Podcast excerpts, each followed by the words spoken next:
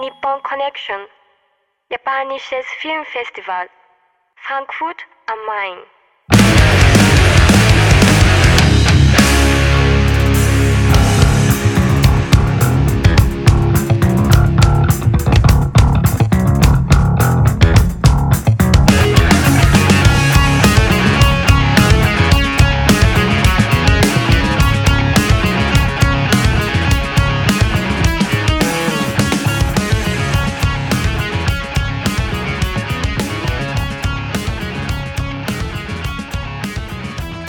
Senko Johei Getsuyoge Yokoso. Es war wieder Nippon Connection in Frankfurt und das Motto war, was war's? Cityscapes and Countryside. Deshalb vereinen wir heute auch alles. Wir werden mal schauen, was die Geräuschkulisse hergibt. Wir sind auf dem Balkon. Es ist sehr urban. Man hört Flugzeuge, man hört Züge, man hört die Polizei, man hört die Vögel zwitschern. Sam hat den Kopf fast in einem Minzbusch. Äh, ja, im Zweifel hören wir uns zwischenzeitlich nicht so gut, wenn die Züge kommen, aber ihr uns schon noch. Das ist die Hoffnung. Schauen wir mal, was passiert. Und wir, das sind heute der Sam aus den Minzen Gute. und Helena sitzt beim Rosmarin. Guten Abend.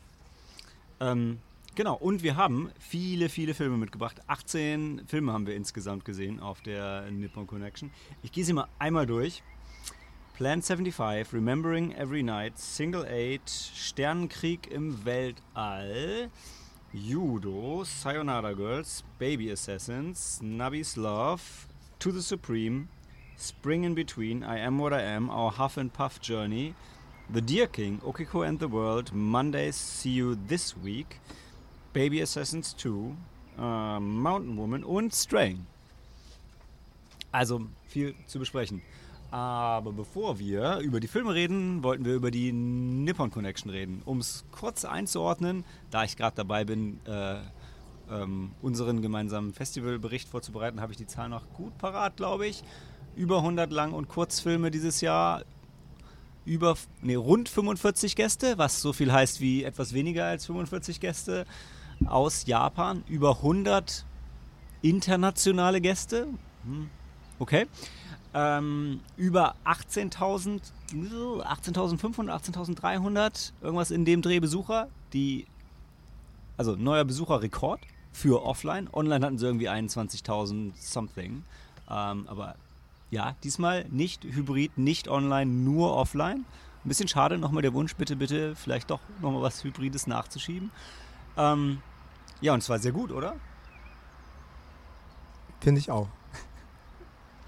Also ich habe mir im Vorfeld gewünscht, dass ich äh, Zeit für mehr Filme habe. Ja. Und ähm, ja, frage mich dann, ob ich hätte Urlaub nehmen sollen, aber dann habe ich am Ende doch den letzten Film wieder zurückgegeben, weil am Sonntagnachmittag war ich platt. Es ging nicht mehr. Vielleicht wär, hätte es besser funktioniert, wenn ich mir tatsächlich freigenommen hätte und nicht morgens so ausschlafen hätte können oder so. Aber ich für meinen Teil habe mich satt geschaut dieses Jahr. Du hast zwei Filme aus deinem ambitionierten Plan irgendwann sein gelassen. Genau, eine war einer war wegen Überschneidung dann mein doch. Fehler. Und äh, naja, ich hätte auch näher hingucken können. Ähm, ich verlasse mich da immer auf dich. Vielen Dank. Ja, danke.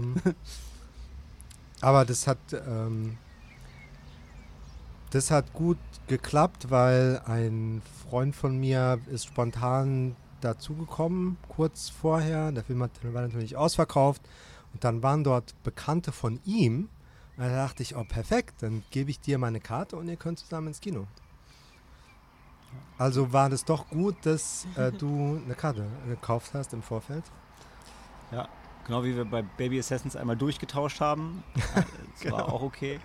Ähm, du hast gerade schon, nee, ich habe, glaube ich, gedanklich an Logistik gedacht, während du es gesagt hast, als es um die Filme ging. Fünf Locations diesmal, zwei Ja. auf dem Festivalgelände und drei Kinos dabei.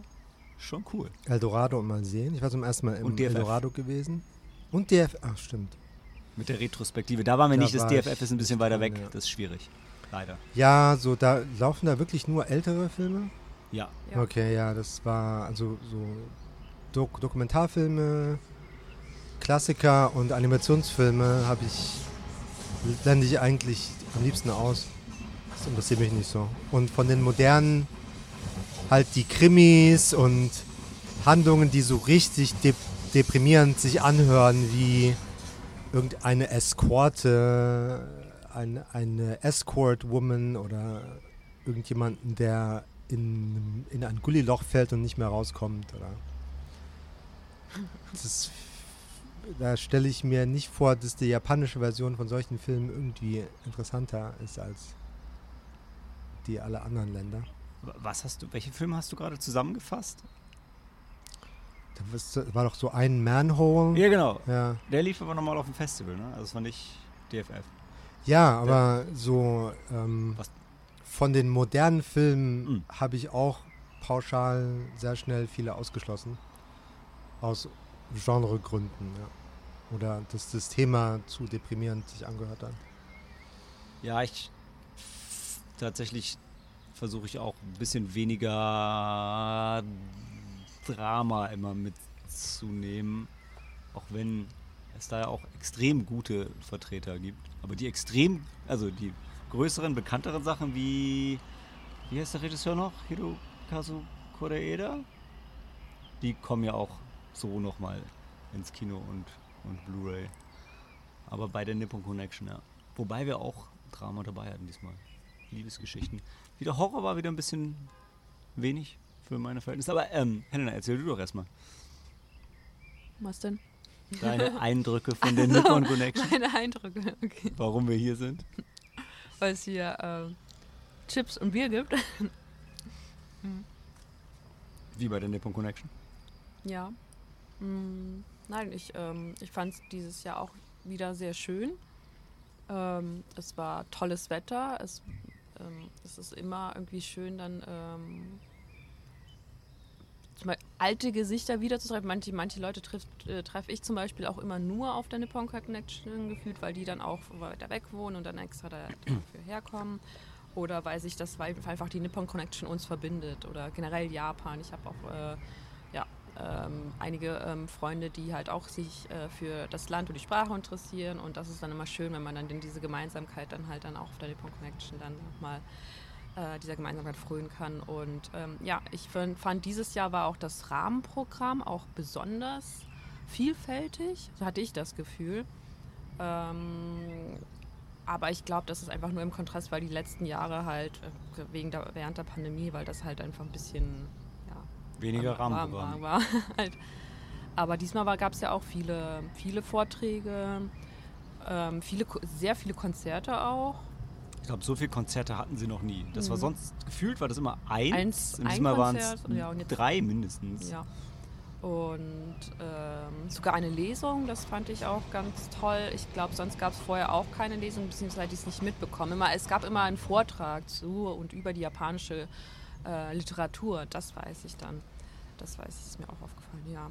Und äh, ja, hatte ich schon das tolle Wetter erzählt, äh, erwähnt. Ja, eingangs. ja, zum Thema neue, alte Bekannte, das stimmt. Also es war, äh, also gerade so, als wir zum, zur Eröffnungsfeier da waren, war es echt so, dann war der Dimi vom, äh, von der Harmonie war da, dann haben wir direkt, äh, direkt auch Thomas von Schöner Denken schon getroffen.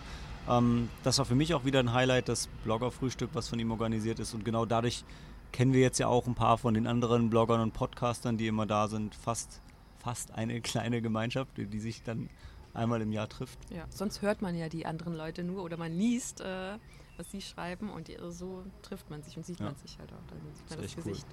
Dann natürlich Karim von Nintendo Connect, der aber ja überall ist, egal wo man hingeht. Ja, nee, echt, war echt schön. Wie immer. Und im Vergleich zu den Jahren vor Corona schien mir ähm, alles viel weniger provisorisch. Also das Mhm. sah richtig, also von den von der Einrichtung und die ja halt wie alles da aufgebaut wurde für dieses Event, hat einen viel wertigeren Eindruck gemacht Mhm. dieses Mal, fand ich. Frage mich, ob das subjektiv war, aber ich glaube, das meiste, was da war, war eigentlich, ich würde sagen, ge- gefühlt dasselbe Setup wie sonst. Aber du hast auf jeden Fall dahingehend recht, dass es wieder wahnsinnig gut organisiert war. Eigentlich alles hat funktioniert. Ähm, also und auch organisatorisch, ne? Also jetzt nicht nur die, die, die Technik, sondern auch, äh, obwohl ja dann teilweise wirklich Menschenmassen immer dann da sind, hat es gut funktioniert. Ich glaube, einmal waren die Schlangen beim Essen ein bisschen sehr lang, aber auch da, Akebono slash Mangetsu haben einen so guten Job gemacht, egal wie viele Leute da waren. Das Essen war immer gut, immer schnell, die waren immer freundlich und haben sich beim Wechselgeld nie verzählt, was mir Nee. sofort passieren würde, wenn die Bestellungen da so durcheinander gehen. Ja. Ähm, und die wussten auch mal, wer was bestellt hatte. Und Ja. Das fand ich auch. Nee. Das war gut. Das Einzige, was gefehlt hat, wie auch die letzten Jahre, war Kirin Frozen. Ja, da müssen sie echt dran arbeiten, dass wieder äh, die Kirin Slushy-Maschinen da stehen und es wieder Eisbier gibt. Gerade weil es war wahnsinnig heiß. Das ist eine Sache, die nicht funktioniert hat. Die Klimaanlage im Eldorado. Ähm, Oh ja. fantastischer Kinosaal, richtig cooler Film, aber boah, in diesen Samtsesseln bei gefühlten 40 Grad, das war. Und oben auf dem Balkon, da ist. Also mir ist schon fast die Luft weggeblieben, doch. Dir nicht, Helena. Du Nee. schüttelst den Kopf. Es ging noch. Ja, von, von der Temperatur war es okay, aber Ja. die Luft war ein bisschen abgestanden. Ja. Aber auch da, ne? Hinterher äh, QA. QA ist eine Sache, die fand ich auch sehr gut funktioniert hat. Ähm, und sie hatten, und das ist jetzt irgendwie, es ist kein echter Kritikpunkt, man kann ja auch einfach aufstehen und gehen. Aber sie hatten so viele Gäste da, dass es so oft QAs gab und das hat den, den zeitlichen Ablauf bei mir manchmal ein bisschen gesprengt dann, weil du halt, dann gingen halt alle Filme nochmal ein bisschen länger, was ja okay ist ähm, und auch eine total tolle Chance ist. Aber ich, ich fühle mich dann verpflichtet, da zu bleiben. Aber ja, aus der Nummer kommt man auch nicht raus. Da, das muss ich mit mir selber ausmachen, dann vielleicht doch mal aufzustehen und zu gehen. Aber nee, total toll. Und die, die ähm, Regisseure sind ja auch sonst wieder bereitwillig rumgelaufen und nicht weggelaufen, wenn man sie dann mal so angesprochen hat und irgendwie ein Foto machen wollte. Ähm, total toll. Helena, willst du was zum, zum Rising Star Award sagen? Der dieses Mal erstmalig vergeben wurde. Ja, ähm, gerne, kann ich gerne machen. Äh, das war diesmal, es war eine braune Halbkugel. Also Willst du den Award beschreiben? kann ich gerne machen. Nein. Äh, ähm, ja, ich war tatsächlich bei der Preisverleihung dabei und das war auch wieder sehr schön gemacht. Ähm, der, der Rising Star Award, die haben sich ja dies, also die die, die, äh, die Organisatoren, die, der Nippon Connection, die Nippon Connection selbst hat sich ja das, dafür entschieden, dass sie jetzt einen Rising Star Award verleihen für äh, den Nachwuchs der Schauspielergilde und diesmal äh, ähm, hatten sie, wie du bereits anfangs erwähnt hattest, äh, hat Toko Miura, bekannt aus, hier, hierzulande bekannt aus Drive My Car, der, ähm, der japanische Oscar-Beitrag, der den Oscar tatsächlich auch letztes Jahr gewonnen hat. Letztes Jahr war das. Ja, ja, dieses Jahr war es ja ähm, im Westen nichts Neues, genau. Letztes Jahr. Und ähm, ja, das war sehr schön ähm, gemacht. Ähm, es, in Laudatio hat äh, ein Produzent gesprochen. Der Produzent ist du, Sam. Also du und ich, wir haben den bei Mountain Woman gesehen. Das war der, dieser amerikanische Produzent, Ah, der ja. sie tatsächlich schon anscheinend schon vorher mit ihr viel gearbeitet hatte. Und ähm, ja, der hat auch ganz tolle, ähm, ganz schöne Rede gehalten. Und ähm, sie selbst ist ja auch eine, äh, sie ist, äh, ich habe sie kurz, kurz bei dem, bei dem Meet and Greet am Freitag, morgen, Vormittag, äh, kurz getroffen. Natürlich war ich super nervös, als sie dann vor mir stand. Aber sie war Du hast mir Drive My Car signieren lassen. ja, ja, die war so, also so, so herzlich und so süß und sie hatte so, so ein tolles äh, Lachen. Und da muss ich jetzt erwähnen, bei der Preisverleihung, ähm, der letzte Preis, der, ähm, der Publikumspreis, der wird ja gesponsert von äh, der Bank Bankengruppe Metzler. Und ähm, was ich auch nicht wusste, der CEO von Metzler, der ist, äh, also so hat das die ähm, Festivalgründerin, die hat ihn ja auch dann angekündigt. Und die hat War er da? er war da. Und sie meinte, er war bisher immer da. Seit, seit den 17 Jahren, seitdem. Der ist schon älter, ne? Ähm, Was für einen Eindruck macht er denn? einen jugendlichen Eindruck. Oh, okay. Sehr jugendlich. Also ja, er ist schon älter, aber ich würde nicht, ich könnte jetzt nicht sagen, also zwischen 45 und 65. Also ich könnte jetzt ja nicht, ich habe ihn ja auch nur von Weitem gesehen. Okay. Was, aber er war auch sehr sympathisch und er hat angefangen, der hat, seine Rede hat er mit Japanisch begonnen. Oh. Der hat äh, mit Japanisch begonnen Ähm, das war sehr sympathisch und dann hat es ins Deutsche übergegangen und hat dann auch die Dolmetscherin auch nochmal gelobt. Das fand ich ganz toll, ähm, ähm, weil das eigentlich ein bisschen zu, zu selten geschieht, dass man die Dolmetscher, die echt einen so einen. Ähm, Haben sie aber ein paar Mal haben sie die Dolmetscher gemacht. gelobt. Ja. Gerade diese, ähm, diese Blonde, die war, die war auch richtig gut. Ja. ja. Stimmt, die Ja, musste oder sich bedankt halt, ja. Ja, ja das war, er hat es aber so amüsant gemacht, so, Hm. so quasi so, so ähm, ja, dass er halt auch gesagt hat, dass immer also sein, sein erbärmliches Japanisch, also er hat, sprach dann auf Japanisch und dann so, dass sein erbärmliches Japanisch wird immer in so einem perfekten, eloquenten Deutsch wiedergegeben. Das fand ich sehr schön. Und dann ist er auch nochmal auf Tokumura zugegangen und hat sich bei ihr bedankt und hat auch gesagt, dass er seinen Film, ihren Film auch mehrmals gesehen hatte und sie ist ihm auch und da muss ich auch sagen, also sie ist ihm auch als so eine sehr stoische, ein stoischer Charakter, der nie lächelt, halt im Gedächtnis geblieben. Und dann hat er nochmal ihr dann gesagt, also wie schön er ihr Lächeln fand, weil sie sich auch so, ähm, ja klar, also sie hat sich sehr für ihren, über ihren Preis gefreut, weil sie auch selbst noch gesagt Die hatte, braune Kugel. Halbkugel, Halbkugel. Vielleicht war sie auch bronzefarben. Also ich habe es von so von so weit nicht ge Ich saß ja relativ weit hinten. Ähm, aber sie hat sich wirklich auch sehr gefreut, weil sie meinte auch, ähm, ich weiß, äh, wir haben ja auch erfahren, dass sie seit ihrem fünften Lebensjahr schon ähm, Ja. Schauspieler, also an, Seit 22 Jahren. Seit 22, seit 22 Jahren. Und jetzt hat sie ihren erste Hauptrolle bekommen und sie hat sich halt auch wirklich gefreut, weil sie gemeint hat, ja, dass selbst in Japan wurde ihr noch nie so viel. Also doch schon, aber irgendwie, also sie hat aber noch keinen Preis bekommen, sagen wir es mal so. Also es ist halt so, ja, so viel. Aber ähm, ja, so viel Anerkennung entgegengebracht und das war und deshalb und so wirkte sie auch so ein bisschen so ein bisschen schüchtern, so ein bisschen, aber auch wiederum professionell, weil sie ja halt ähm, schon so lange in diesem Pro-Business drin ist, aber auch sehr ehrlich und aufrichtig. Ja. Und zum Thema Q&A, ne, Miura-san, die ist uns dann ja auch immer mal wieder über den Weg gelaufen. Ne? Dann Ja. ist sie mit ihrer Entourage die Straße runtergelaufen. Bei, bei zwei, insgesamt bei euch dann bei drei Filmen hat sie ein Q&A hinterher Ja. gegeben. Ähm, also die Gäste waren auch alle sehr engagiert. Wobei den Vogel, äh, kommen wir später auch noch dazu, der Baby Driver, Regisseur und Produzent abgeschossen haben, die sehr spät abends deutscher Zeit direkt vom Flughafen aus Japan äh, zur QA gekommen sind und dann, also zum Anfang des Films angekommen sind und dann noch bis zum Ende durchgehalten haben. Äh, ja, Hut ab. Und war auch ein schöner Film. Aber das kommt dann alles später. Ja. Haben wir noch. Also ich kann nur sagen, Tokumura, die war sehr sympathisch und auch sehr nahbar und äh, ja. ja. Sehr Ich will ich gar nicht. Ich glaube, bis auf, bis, auf, bis auf einen waren die alle sehr nahbar. einen, einen japanischen Produzenten habe ich da im Kopf, der ein bisschen merkwürdig war. Aber der Rest, die waren echt gut. Wobei der ja auch dann aufgetaut ist. Aber mal sehen, ob wir da später noch drauf eingehen. Ähm, nee, ich hätte kaum, kaum verbessert, also bis auf Killing Frozen hätte ich jetzt kaum Verbesserungswünsche. Ich hatte beim, beim Blogger-Frühstück hatte ich noch moniert, dass ich irgendwie mir zwei Akebono-Essensstände wünschen würde, damit sich das ein bisschen verteilt. Aber es war dann eigentlich nur an einem Tag da eine lange Schlange. Ansonsten hat sich sogar das irgendwie ganz gut verteilt. Und ich bin fast alle meine Pfandmarken dieses Mal losgeworden. Ich habe jetzt nur noch eine übrig und die wollte ich dann auch irgendwie behalten. Also auch das, top. Okay, es war doch ein orange, eine orangefarbene Halbkugel. Also sie hat nicht die Ach so, braune gekriegt. der- nee, nicht die braune, die orangefarbene. Der links sieht aus wie eine riesen Pfandmarke. Die da, ja, das ist der, das Publikum. Ja. Äh, nee, das, äh, der, der braune ist der Nippon Dogs äh, Award.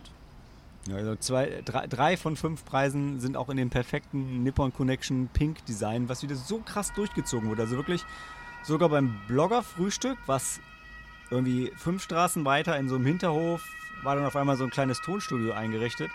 Und sogar da waren dann rosa Teller, rosa Servietten, das Nippon Connection Plakat hing an der Wand, es lagen Aufkleber aus. Und du hast sofort erkannt, ja, hier ist, hier ist Nippon Connection. Also das war krass. So, damit gehen wir in die Pause und hören uns gleich zurück zu Plan 75.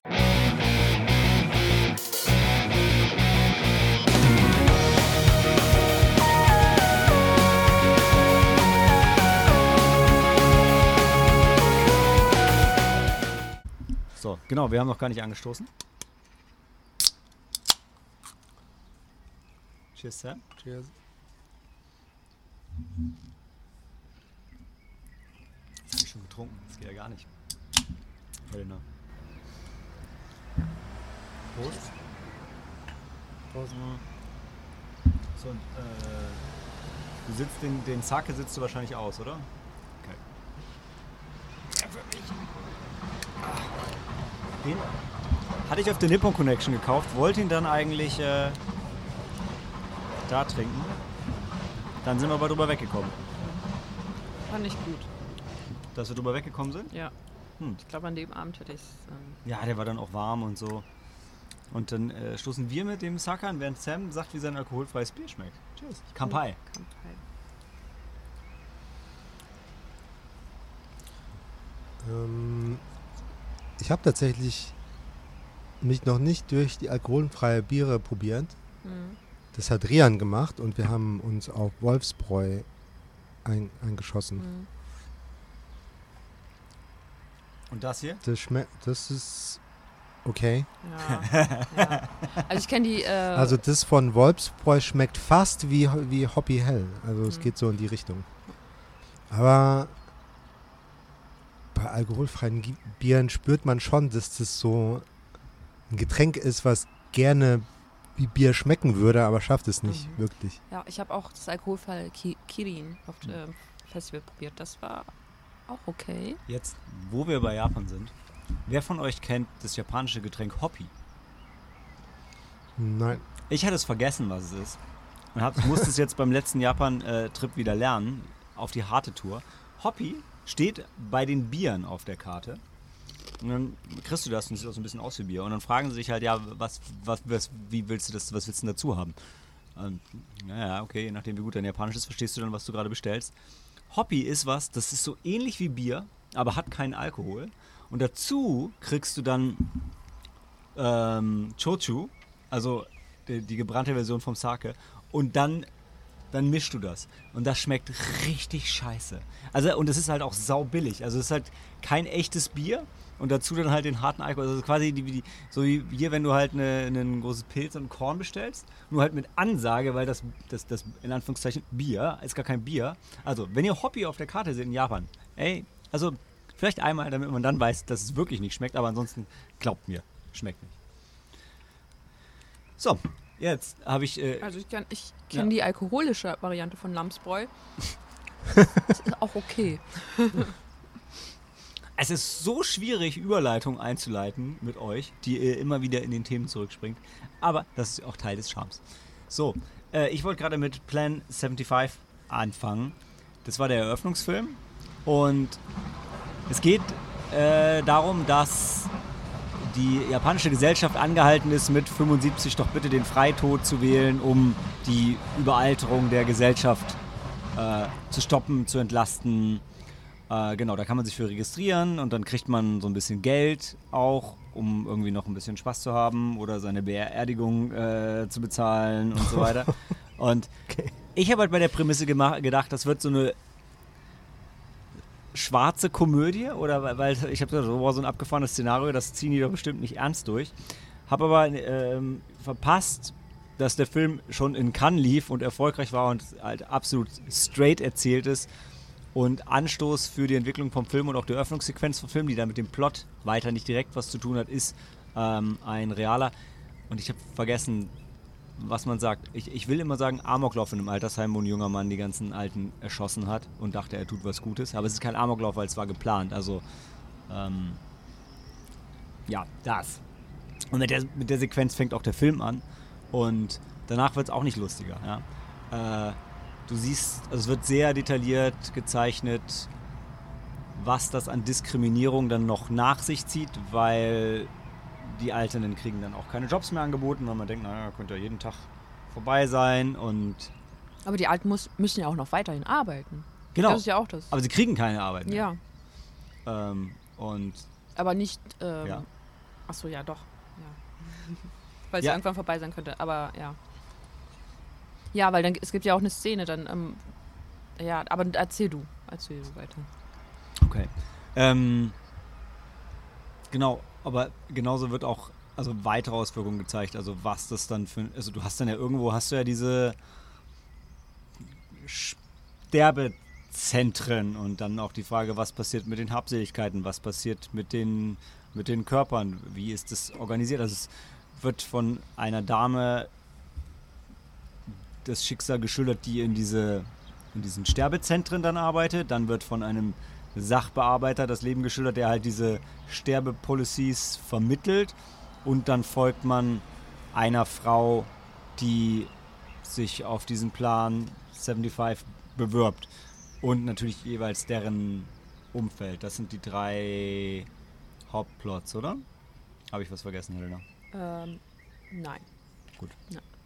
Ja, und der Film war, war, war sehr gut, sehr, er regt halt zum Nachdenken an und ist aber in sich, es gibt immer mal wieder kleine schöne Momente, aber du weißt halt auch, worauf es hinausläuft und das ist halt, ja, also ich ähm, habe mich danach erstmal hingesetzt und mich mit meiner Mutter unterhalten. Also äh, ist halt wirklich ein Film, der, der macht keinen, keinen Spaß, aber spricht halt über ein Thema, was halt globale Relevanz hat. Ja, Du hast ihn auch gesehen. Wie ich habe ihn auch gesehen. Wie war dein? Ich habe auf Helena gezeigt. Wie äh, war dein Fazit oder ist dein Fazit? Ähm, ja, es ist eine ernsthafte Thematik, mit, wie du bereits erwähnt hattest, mit der man sich auseinandersetzt. Es wurde teilweise sehr recht klinisch behandelt, auch so die, die Bilder, die Szenenbilder und die Kamerafahrten. Und ich weiß gar nicht, ob es dann überhaupt Musik gab. Oh, das ist eine gute Frage. Das Soundtrack war auch sehr Ja, reduziert. Ja, ich weiß, dass sie einmal auf jeden Fall ähm, so im Hintergrund, also Hinter du, man hört, also wenn die Figuren Musik hören, aber sonst Einmal waren die älteren Damen Karaoke, Karaoke singen, singen, das war genau. nett. Und ähm, ja, das, ähm, was man, nachdem man ja die, ähm, eigentlich der Film startet ja mit der, ich würd, ich weiß nicht, wird nicht, vielleicht doch mit der weiblichen Pro Hauptrolle. Das ist diese ältere Dame, die schon über 75 Mhm. ist und die arbeitet halt als ähm, Maid in einem Hotel oder wie Ich glaube, sie war noch nicht über 75. doch, sie war 78. Ehrlich? Ja. Weil man, dann, dann gibt es nämlich noch eine Szene, wo sie dann irgendein Formular ausfüllen muss und dann heißt es, ah, sie ist ja äh, sie ist schon 78. So, ich dachte, sie wäre Ja. noch jünger gewesen wie die andere. Aber egal. Die andere, ihre Freundin war noch älter. Mhm. Und dann, dann siehst du schon diese Damen und dann arbeiten sie halt im Hotel als Zimmermädchen und räumen auf. Und da dachte ich, da ist mir sofort, dann dachte ich, oh mein Gott, warum? Ich meine, die sind schon, die sind so alt und dann müssen die halt, Also in den USA ist man schon so weit. da ist man schon so weit, Ja, dass man, da arbeiten die bis zum Umfallen, Ja. weil sie sonst nicht überleben. Ja, und das war ist das Bild, was halt in, In dem Japan Film, ja, auch. ja. Aber in dem Film ist es dann sogar so, dass die dann sogar noch, also sie könnte und will auch noch arbeiten, aber, Aber sie muss kriegt dann nichts. Ja, ja, muss, weil sie halt Geld braucht, ja. Aber ich meinte, und sie kriegt dann aber keinen Job mehr und dann denkt sie schon, naja, dann, dann, dann kann ich auch sterben. Also, Naja, so schnell auch. Also, nee, nee, nee, es ist keine 1 zu 1 Schluss, Ja. aber das ist der Eindruck, den du im Laufe des Films kriegst. Ist okay, diese Frau könnte noch, will noch ja. und muss auch, aber darum geht es eigentlich nicht. Sie kann und will noch, aber die Gesellschaft gibt ihr nicht mehr mehr die Chance. Und das fand ich, das war für mich das, das Bitterste, dass du da eine siehst, die halt echt noch, also ne, Mhm. da, darum geht es gar nicht unbedingt, dass die das noch, dass die das noch können müssen oder können sollen in dem Alter unbedingt. Aber es geht darum, dass sie sogar kann und will Mhm. und die Gesellschaft es ihr gar nicht mehr ermöglicht. Ja, also in Deutschland mit kurz vor 60 noch eine Arbeit finden, ist ja auch fast unmöglich. Ja, ja, ich, ja, das stimmt. Ich hatte Ja. auch meinen ehemaligen Arbeitskollegen, der war auch, der hat, weil sein, sein Laden insolvent, äh, in Insolvenz gefallen ist, musste er dann halt, war er dann auch Arbeit suchen, konnte aber noch nicht in äh, Ruhestand gehen. Und er hat auch gesagt, ähm, wenn die Leute halt einfach nur seinen Lebenslauf sehen und dann sehen, wie alt er ist, dann wird er schon nicht mehr eingeladen. Aber wenn sie ihn persönlich treffen, dann ist es wiederum was anderes. Ähm, ja, aber ja, das ist hier auch sehr weit verbreitet. Das und da war es aber nicht mal so, dass sie halt, sie ist ja auch persönlich dann zu den, ähm, äh, hat, die hat sich ja persönlich auch irgendwo beworben und Ja. da wurde ihr aber sofort ähm, abgesagt und den einzigen Job, den sie dann bekommen hat, war dann irgendwie bei so einem, so auf so einer Baustelle musste sie dann, glaube ich. Ja, irgendwie dieses, so das, was man in Japan immer sieht, ne? du hast, also so wie du eine Baustelle hast, auch wenn die nur einen Meter breit ist, hast du davor und dahinter jemanden stehen, der den Verkehr regelt. Und ähm, das sind auch, das sind auch jetzt schon oft Ältere, die das machen, ähm, immer noch sehr enthusiastisch, was halt irgendwie total herzlich ist. Und äh, sie hat, macht das und dann hat sie halt so eine Nachtschicht und dann ist es halt bei ihr wirklich irgendwann vorbei. Also nachts in der Kälte draußen, ja, mit 78, ja. Ja, deshalb, also kein, kein schöner Film, aber ein wichtiger Film. Ja. Und sehr gut gemacht, fand ich. Ja. Also ich mag ja an sich, auch wenn man es in dem Zusammenhang kaum sagen kann, aber so, so Science Fiction, so Five Minutes from Now, finde ich immer einfach wahnsinnig ansprechend und interessant. Und ja, da, also da ging es ja jetzt null um Technologie, sondern nur um Politik in die Zukunft gedacht. Und es Ja. war, war ergreifend. Also wenn man Lust, Anführungszeichen, hat, oder wenn, wenn man sich mit dem Thema auseinandersetzen will und so eine Diskussion starten will, dann, dann, dann ist es ein toller Film, um damit einzusteigen. Und sind ein paar tolle Schauspieler dabei, muss man Ja. auch sagen. ja, also die Dame, diese, die, die Schauspielerin, die auch 78 ist, oder, äh, das hat das auch sehr gut gemacht. Genau, auch die philippinische Darstellerin, die diese Pflegekraft ähm, spielt, war auch super. Der, also alle waren durch die Bank weg gut, Ja. würde ich sagen. Ja. Gut. Dann war das der erste Film und nach einer kurzen Pause reden wir über Remembering Every Night. Mhm.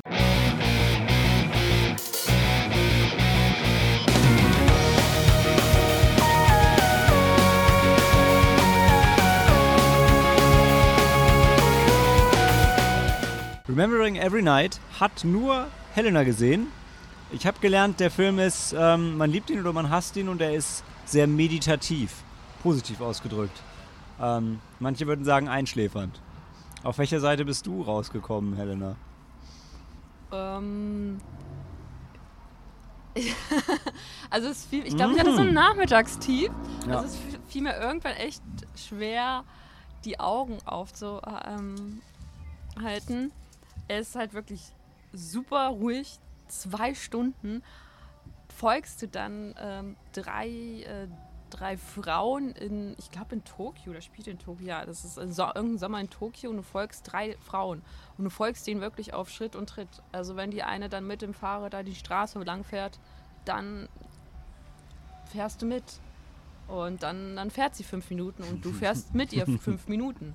Oder, oder die andere fährt dann mit dem Bus. Und ähm, ja, dann sitzt du auch in dem Bus und fährst mit. Und dann ähm, es ist ähm, Ah, Busfahrfilme, toll. ja, ja, also, also so lang fährt sie dann auch nicht, aber sie geht dann auch viel, oder dann läuft sie durch den Park und dann sucht sie ein Haus und dann, dann steht sie da vor der Tür und klingelt und klingelt und klingelt und oh, die beste, beste Szene, muss ich sagen.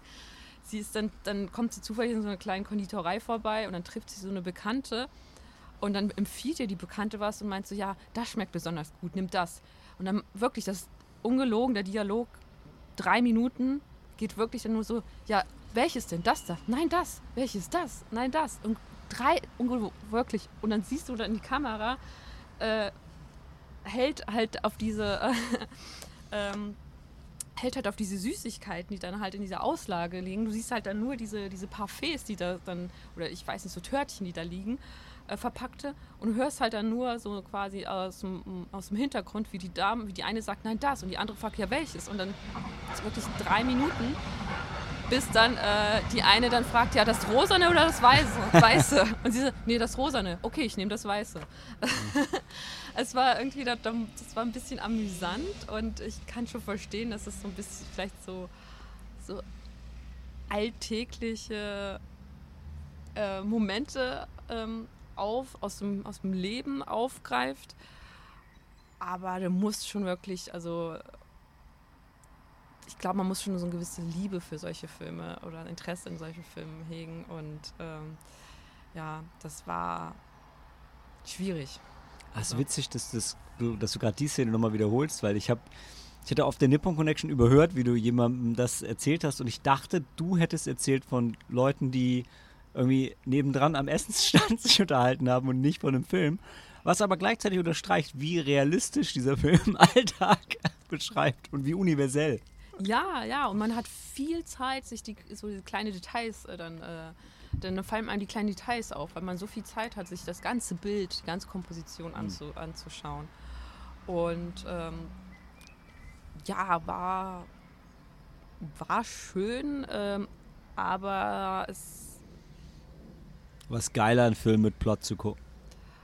Ähm, naja, die ist mal, also die hatten ja, es war ja quasi ein Weg, den sie bestritten haben und die waren ja auch, hatten so mehr oder weniger ein Ziel und das war dann auch schön, und dann die Damen dann auch dann dahin dann so zu begleiten. Ähm,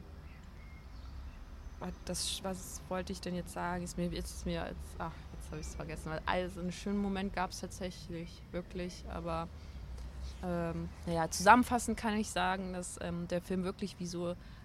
Das, das war das. Äh, äh das war auch das Schönste am Bild, äh, am, Film, ähm, das Blätterrauschen. Weil wir auch kaum Musik, keine Musik. Ähm, man, man sieht dann eine Figur, also eins, äh, eine, die, eine junge Frau beim Tanzen und dann hört man Musik. Dann folgt man ihr, dann sieht sie irgendwo nochmal Jugendliche, die tanzen. Sie möchte dann auch tanzen. Das ist so ein bisschen so ihr Hobby, was sie für sich entdeckt hat, das Tanzen. Äh, nach einem, ähm, einem schweren ähm, einem Schicksalsschlag auch in ihrem Leben, der auch so ein bisschen angedeutet wird. Hm. Äh, aber ähm, ja, sonst hörst du wirklich nur den Wind, der durch die, äh, durch die Blätter weht. Und dann, das ist so, so, so kann man wirklich den, den Film beschreiben. Ein schöner, lauwarmer Sommertag und man lauscht dem Blätterrauschen. Ich glaube, das Blätterrauschen war auch, was du im Schöner Denken Podcast erwähnt hattest. Das war da auch der Punkt, den du. Das ist also hängen geblieben. Das ist, ja, das war wirklich schön. Das ist schön. Okay. Noch was dazu oder wir haben wir noch 16 Filme? Ja, auf zu Film Nummer 3. Der da wäre Single Eight.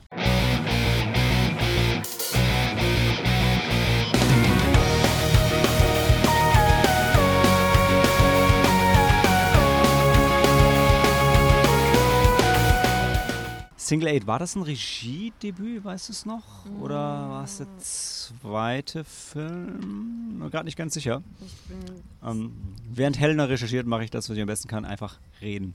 Ja, am besten weiß ich nicht. Aber anywho, ähm, keine Regiedebüt. Nein. Aber, jetzt können wir es noch betonen, die Darstellerin aus Single Eight, die Hauptdarstellerin, spielt auch in Baby Assassins 1 und 2 mit. Ähm, so, und ist eine der Assassinen. Ähm, die dunkelhaarige. So, also, was ist Single Eight? Single Eight ist ein Film übers, äh, übers Filmemachen. Und es geht um einen, also einen, einen jungen, etwas introvertierten Schüler, der in den 80ern in Japan, ähm, deren, äh, der liebt Star Wars. Es, geht, es beginnt auch mit dem Opening Crawl von, von Star Wars. Und der will einen Film machen. Also eigentlich weiß er noch nicht, ob er einen Film machen will. Er hat auch schon Filme gemacht, so einen Film mit so einem Bär, der jemanden umbringt. Und er will den Sternzerstörer-Shot rekreieren, also das, das Intro von Star Wars Episode 4.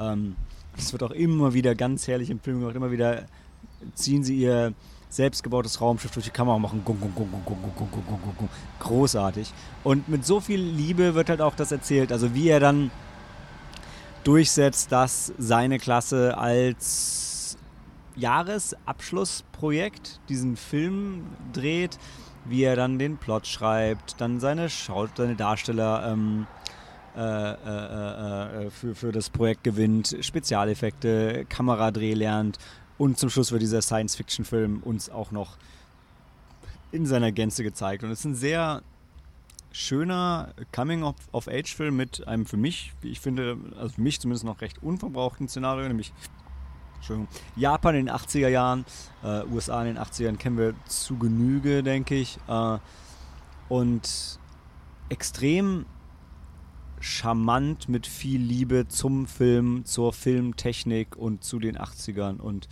dem Erwachsenwerden. Lief jetzt nicht im Rahmen von Nippon Cinema, sondern von, auf dem, bei dem Indie-Filmteil äh, und war eins meiner eins meiner Highlights. Helena, wie fandest du ihn? Ja, ich fand ihn auch, ich fand sehr süß.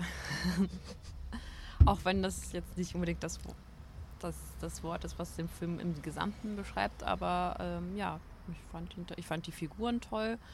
Ähm, ich hatte das Gefühl, dass man auch mit den drei Jungs, es sind ja dann drei Jungs, die diesen Film realisieren, dass man wirklich mit den, bei denen da, mit denen den Film dreht und ähm, ich fand es ähm, spannend zu sehen, was es auch so für Techniken damals gab. Ähm, ich bin ja nicht so. Ähm Man lernt echt viel über so Lo-Fi Special Effects, ne? Ja, ja. Das fand ich, das war auch dann zum Beispiel, wie, wie man Special Effects dann zum Beispiel dann damals kreiert hat. Das fand ich ganz äh, spannend.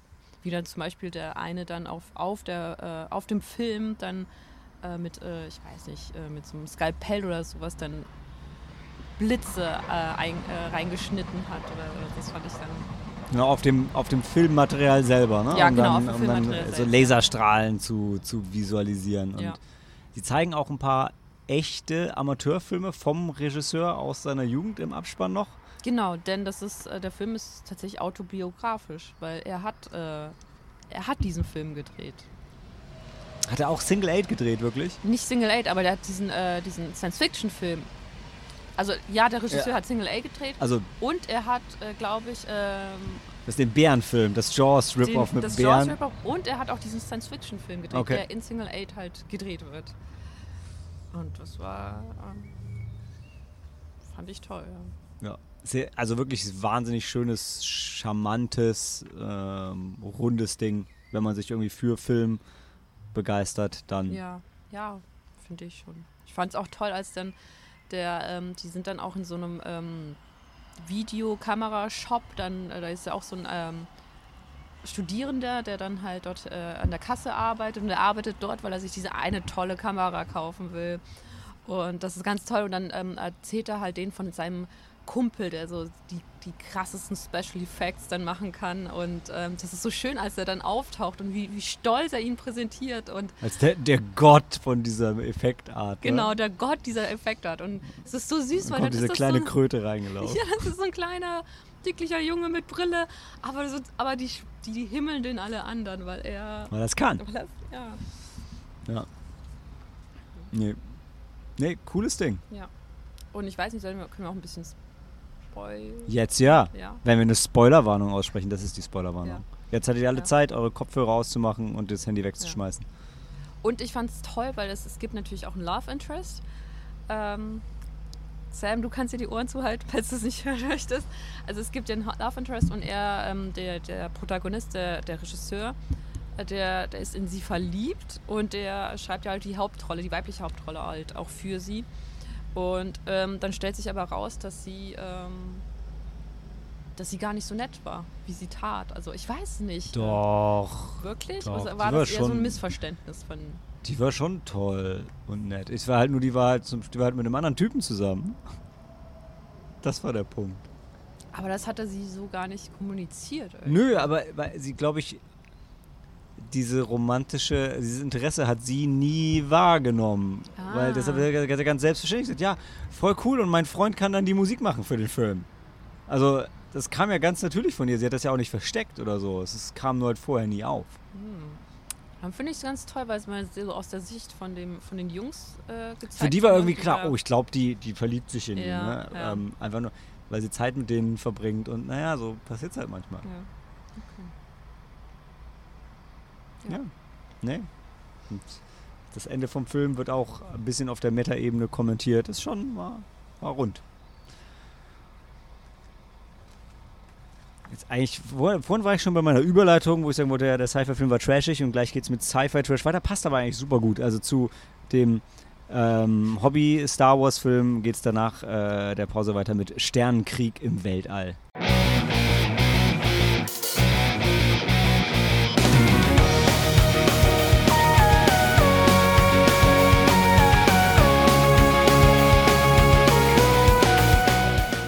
Sternenkrieg im Weltall war der Überraschungsfilm im Zuge äh, des Nippon Heimkinos. Diesmal mit Stiegelegger und wie hieß der andere? Markus? Kai Naumann. Kai Naumann. Ach, Markus Stiegelegger und Kai Naumann?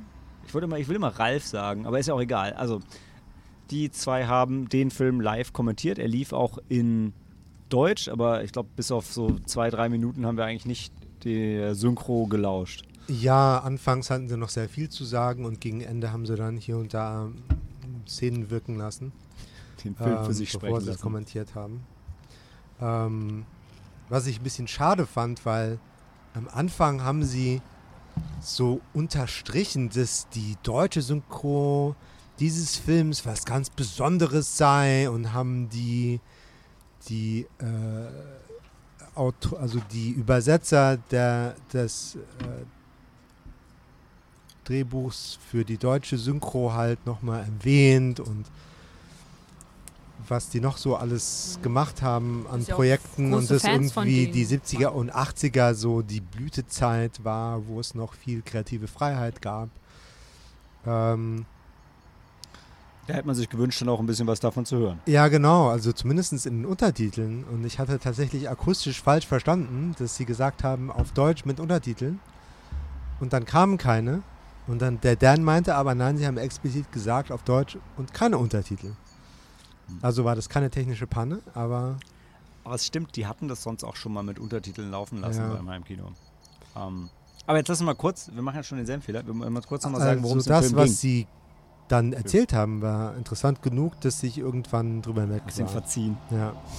Wir hatten aber die besten Plätze. Wir saßen in der ersten Reihe. Wir haben uns so ein bisschen. Äh, wir haben uns früh angestellt und, und aktiv angestellt, sagen wir es mal so. Ähm, genau, Sternkrieg im Weltall. Äh, worum geht's? Also der Film kam, was was, 78, 79 raus.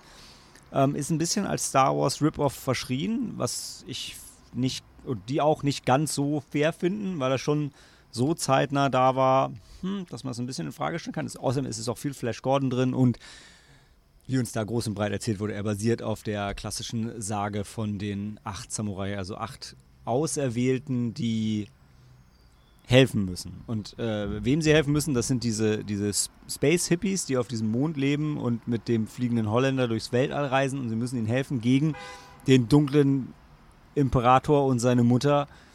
Äh, und wie werden sie gefunden? Genau. Durch goldene Walnüsse, die plötzlich bei ihnen auftauchen. Und bei ihnen ist ähm, ähm, hier Japanese Sam ist einer von ihnen und äh, na Hattori Hanzo. Wieso komme ich gerade nicht drauf? Sonny Chiba. Ja, Shin, Shin, Shinichi Chiba eigentlich. Also in dem Film auf jeden Fall als als Sonny Chiba. Der kommt aber erst gegen gegen Ende.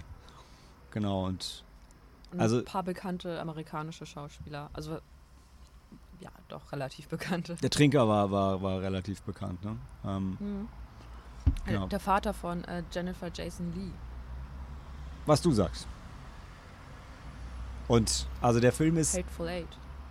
wa wahnsinnig sympathische, handgemachte Effekte, die in manchen Szenen Entschuldigung, richtig gut aussehen, in manchen Szenen nicht so gut, aber, aber Nicht weniger sympathisch. Genau, genau. Und aber nie, also man merkt, das ist kein Sharknado, also die haben das schon ernst gemeint. Es ist die, wir haben die umgeschnittene und neu mit neuer Story versehene deutsche Synchro-Fassung gesehen. Ich habe auch schon geschaut, es gibt, ähm, es gibt eine Blu-ray, das ist auch was wir da gesehen haben. Da ist tatsächlich die, ähm, die deutsche und amerikanische Kinofassung drauf und auch das japanische Original. Aber das japanische Original, also die Schnittfassung, leider nur auf DVD. Aber trotzdem spiele ich stark mit dem Gedanken, den nochmal zu schauen. Denn, also, erstens, wie Sam gesagt hat, haben wir jetzt die Story, da fehlt uns viel. Aber es war auch so eine coole Erfahrung, oder? Ja, also die haben halt äh, immer mal wieder die Handlung mit, mit erklärt. Ähm, und das sind ja tatsächlich Akademiker. Also die lehren Du sagst auch das so Film. schockiert. Ja, also Rian war total überrascht und beeindruckt, dass, äh, dass es nicht nur Nerds sind wie wir. Nerds sind, die halt einfach so viel geschaut haben, dass sie alles wissen rum, rundum, sondern ja, die selbst auch, die haben selbst veröffentlicht und lehren und alles und Ja. forschen und haben das dann so richtig schön eingebettet in die Filmwelt und ja, Ja, ja also der, der, der Stieglecker lehrt in Mainz ist es, ne? Äh, auch von dem, beim Bloggerfrühstück sind auch immer einige dabei, die halt auch Vorlesungen von ihm besucht haben. Sonst macht er das viel mit Jörg Buttgereit zusammen und spricht auch mit dem auf, bei Anolis ist es, glaube ich, viel Audiokommentare zu Godzilla und Kaiju-Filmen und so ein. Also, und zu Hexan, den äh, Helen und ich äh, in der Harmonie sehen durften. Das war, das war ein langweiliger Film, aber da konnte er jetzt nichts für. Sein Intro war aber mit das Beste an dem Abend. Nee, also der Film hat wahnsinnig viel Spaß gemacht. Ähm, wenn ihr irgendwie ansatzweise Lust auf Japan, Sci-Fi, Action, Trash aus den 80ern habt, dann, dann schaut, dass ihr euch noch eine von den DVDs und Blu-rays, die da draußen rumfliegen, besorgt. Das Ding ist out of print, aber auf Ebay und Amazon gibt es noch ein paar zu okayen Preisen, so um die 30 Euro. Das ist noch annehmbar. Da waren wir auch in größter Mannstärke, ne? Da waren wir sechs, sechs, fünf? Wie viele von uns waren bei dem Heimkino-Ding? Fünf. Okay. Helena, dein Fazit zu Sternenkrieg im Weltall? Ähm, ja. Amüsant. Sehr sympathisch. Süß. Meinst du den Film oder die, die Kommentar? Den Film. Den Film. Die Kommentare fand ich sehr, ähm, sehr gut, muss ich sagen. Also ich habe viel gelernt. Und gut gelacht. Also die haben Ja. immer Ja. so den die, die Absurdität von was man gerade sieht ähm, nochmal hervorgehoben. Und auch nicht zu repetitiv, ne? Ja. Also immer mal wieder auch Oh, also schon, aber Mhm. so als Running Gag, Ja, der auch funktioniert hat. Mhm. die goldenen Walnüsse. Das mit den Nüssen oder ich weiß nicht.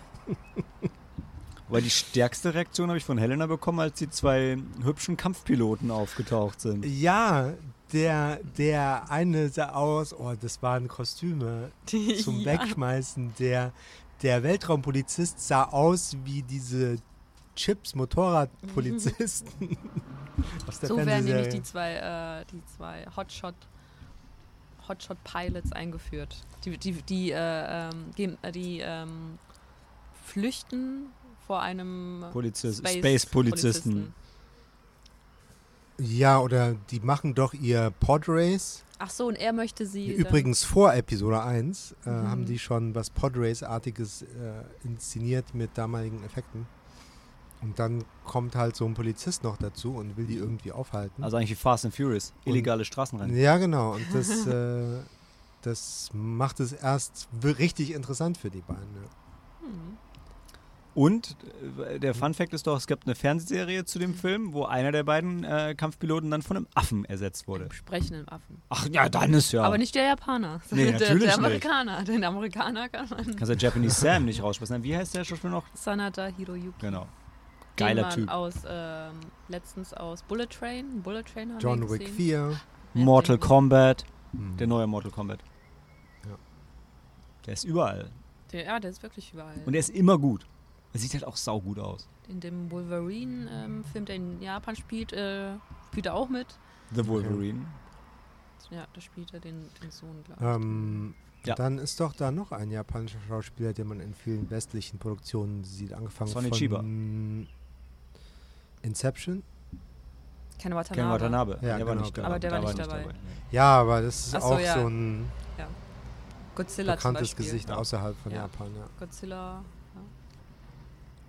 Ken Watanabe äh, ist doch auch immer in Fukushima unterwegs. Ich glaube, ich- gehört ihm das eine Restaurant nicht sogar? Auf jeden Fall schenkt er immer irgendwo da Suppe aus, wenn er in Japan ist.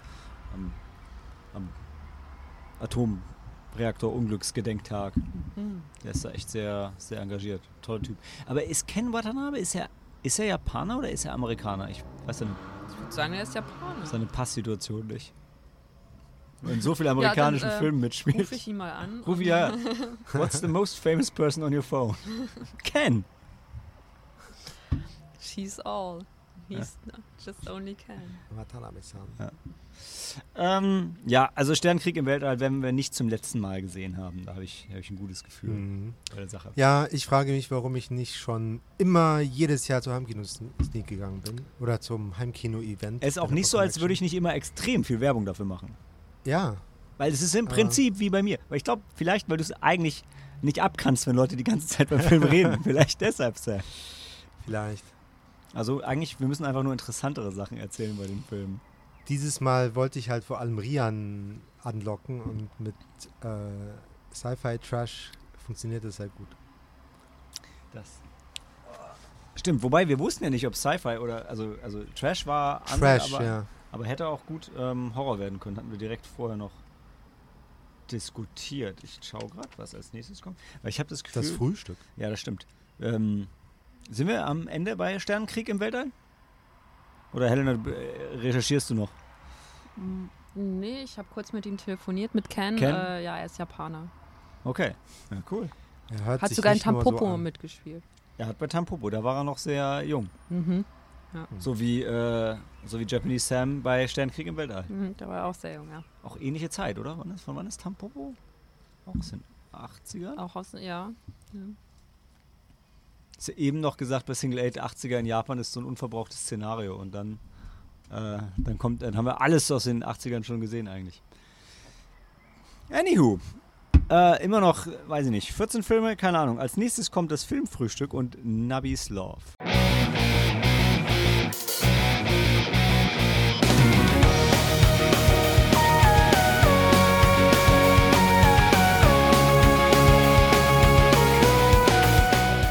Und am Morgen nach dem Heimkino war das Filmfrühstück und da lief äh, Nabis Love. Es gab ein Continental Breakfast und wir haben gelernt, dass der Film die erste Nippon Connection eröffnet hat und einer der Lieblingsfilme von Marion Klompfers, Festival-Mitgründerin und äh, wie sagt man, Fe- Festivaldirektorin, oder? Ähm, genau, und wie ich zumindest fand, zu Recht war ein sehr schöner Morgen, ein sehr schöner Film. Und der sehr schöne Sam erzählt jetzt, worum es in dem Film ging. Ja, geht es um Nabby, die. Großmutter? Das ist die Großmutter? Mhm. Okay.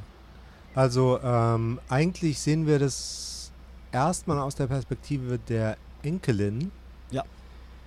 Die ähm, nach versuchter Karriere in Tokio irgendwie ja, Zelte abbaut und die Großeltern irgendwie besucht, so längerfristig auf einer Insel, Eine super kleine so Insel. eine super kleine Insel, wo so ein bisschen äh, angebaut wird, ein bisschen Vieh gehalten wird. Und ansonsten halt so ein Dorfleben gepflegt wird. bisschen gechillter, als man Japan Ja. sonst kennt.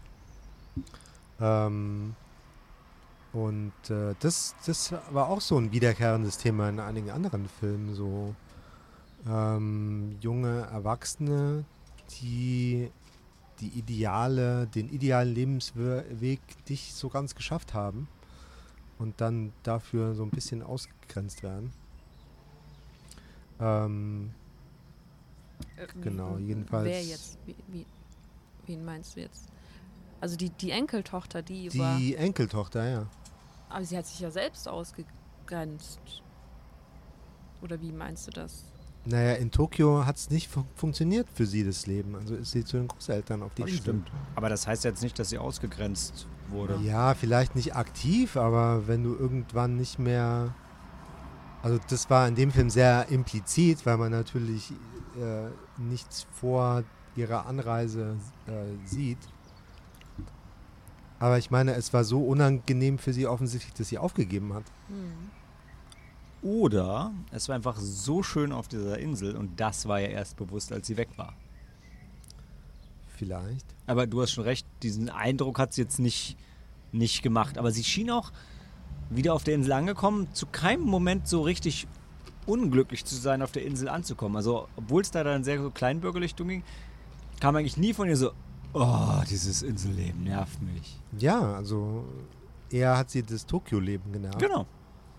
Ähm, Citycape, Cityscapes and Countrysides. Ja.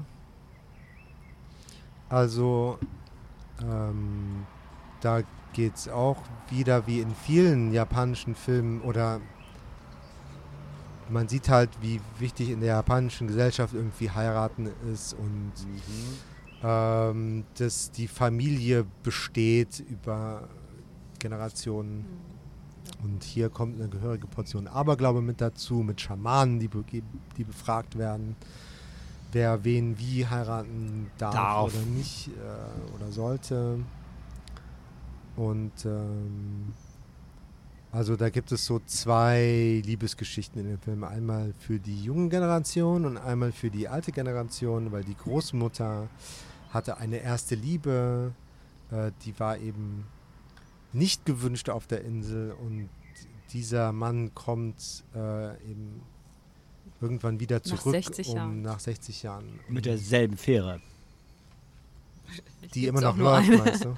Wie? Nein, nein, nein, ich meine mit derselben Fähre wie die Enkeltochter. Also sie sind auf demselben, Ah. wir kommen zusammen. Ach so, auf die die, die kommen zusammen äh, an, ja, genau. Aber er traut sich halt, oder die treffen sich dann zufällig.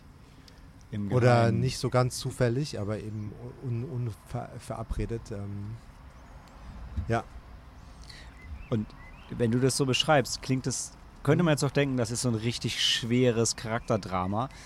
Da möchte ich ergänzen, es ging los auf dem Boot und auf einmal fängt der eine Typ an zu singen und denkst so, ja, okay, der singt, das ist ja, aber der singt auch gut und du merkst, die Musik geht so ein bisschen in den Vordergrund, aber da habe ich mir noch nichts dabei gedacht. Und dann laufen sie später auf der Insel lang und dann fängt auch wieder einer an, so Gitarre zu spielen. Da habe ich immer noch nichts dabei gedacht. Und dann fangen die anderen an, Gitarre zu spielen, dann kommt dieser Vollspacko aus Irland und fängt an, Geige zu spielen. Dann fängt die Dicke an zu singen und when the Fat Lady sings, dann wird es auf einmal ein Musical. Und es wurde immer mal wieder ein Musical zwischendrin. Und das hat richtig Spaß gemacht. das Mir hat Spaß zumindest. gemacht. Die Großeltern waren total süß. Ja. Waren ist so, so dieses- süß. Dieses, diese, Oh. diese typische kleine, etwas rundliche, Oma. alte japanische Frau. Ja. Ähm, Mhm. so wie auch in Totoro. Gibt's auch, ja, da das, gibt es auch ja, eine Ja. Omi, ja. Oder genau. Und der, der Großvater ist so explizit mit dem hier komm, äh, ähm, Enkelin, hier ist ein junger Mann, er mag dich, warum, warum geht ihr nicht zusammen aus? Ja, komm, also bis er dann ein Lied angestimmt hat darauf, dass auch kleine Brüste okay sind. Ja, äh, genau. während sie dabei war und Ja. er zu ihm gesungen Oder, hat. oder, oder er mit dem Jungen, der ganz random da auf die Insel kommt, ohne jemanden zu kennen, weil er auch genau wie die Enkelin desillusioniert ist, wahrscheinlich von seinem Leben davor. Und der kommt da einfach unter und wird angestellt. Also diese Offenheit ist äh, sehr erfrischend gewesen. So als Kontrast zu dem Aberglaube auf der anderen Seite äh, bei manchen Themen. Aber der, der sagt dann, der Opa fragt den jungen Mann dann, was machst du auf dieser Insel? Frauen mit großen Tritten sind auf der Nachbarinsel. Ich so, what? Meine Frau hatte früher auch richtig große Titten. Aber jetzt halt nicht mehr, ja. Aber kleine sind auch gut. Ja, ist schon.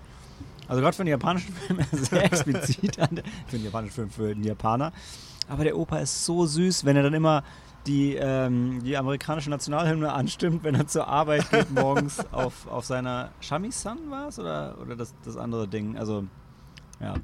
Ähm, herrlich. Herrlich herzlich, dieser Film. Ja, so ein bisschen Alltag dort und Also ein mega guter Frühstücksfilm einfach. ja, das, ich finde die Atmosphäre bei dem Filmfrühstück auch immer so schön, weil man jederzeit, also man sitzt so an kleinen Bistrotischen und nicht in so Reihen, dann stört man keinen, wenn man aufsteht. Man kann immer aufstehen und sich noch was holen, ein Getränk oder wa- was vom Buffet noch übrig ist. Oder auf Toilette oder eine rauchen oder Kaffee. Zum Rauchen müsste es, glaube ich, ein bisschen weiter weggehen. Ne? Das wäre. Ja, aber es geht. Es stört keinen der anderen Ja. Filmzuschauer, wenn du rein und raus gehst. Ja. Das stimmt. Das ist echt gut gemacht, genau. Ja, einmal hatten sie beim Filmfrühstück ein Anime gezeigt. Das war. Oh, der war auch schön. Der Anime war schön, aber da, da waren. Mirai? Ja, Wieder, ja. Da waren halt. Da hatten dann. zweimal hatten sie sogar ein Anime gezeigt. Stimmt, den. Ähm, Boy, The Boy and the Beast. And the Beast, ja. Ja. Bei Mirai war, glaube ich, nur das Problem, dass ein paar Leute Kinder mitgebracht hatten, weil sie sagten, hey, Zeichentrickfilm, Kinder. Und die, die sind halt zum Schluss Hm, ausgeflippt. Daran kann ich mich gar nicht mehr erinnern. Bei Mirai doch, also bei der Szene dann im, im Bahnhof unten, wenn die Kinder so allein gelassen werden, hat das Kind voll angefangen zu weinen vorne. Das war einfach zu Ehrlich? viel, ja. Oh. Ich frage mich ehrlich auch gerade, es muss doch auch japanisch mit Untertiteln gewesen sein. Ja.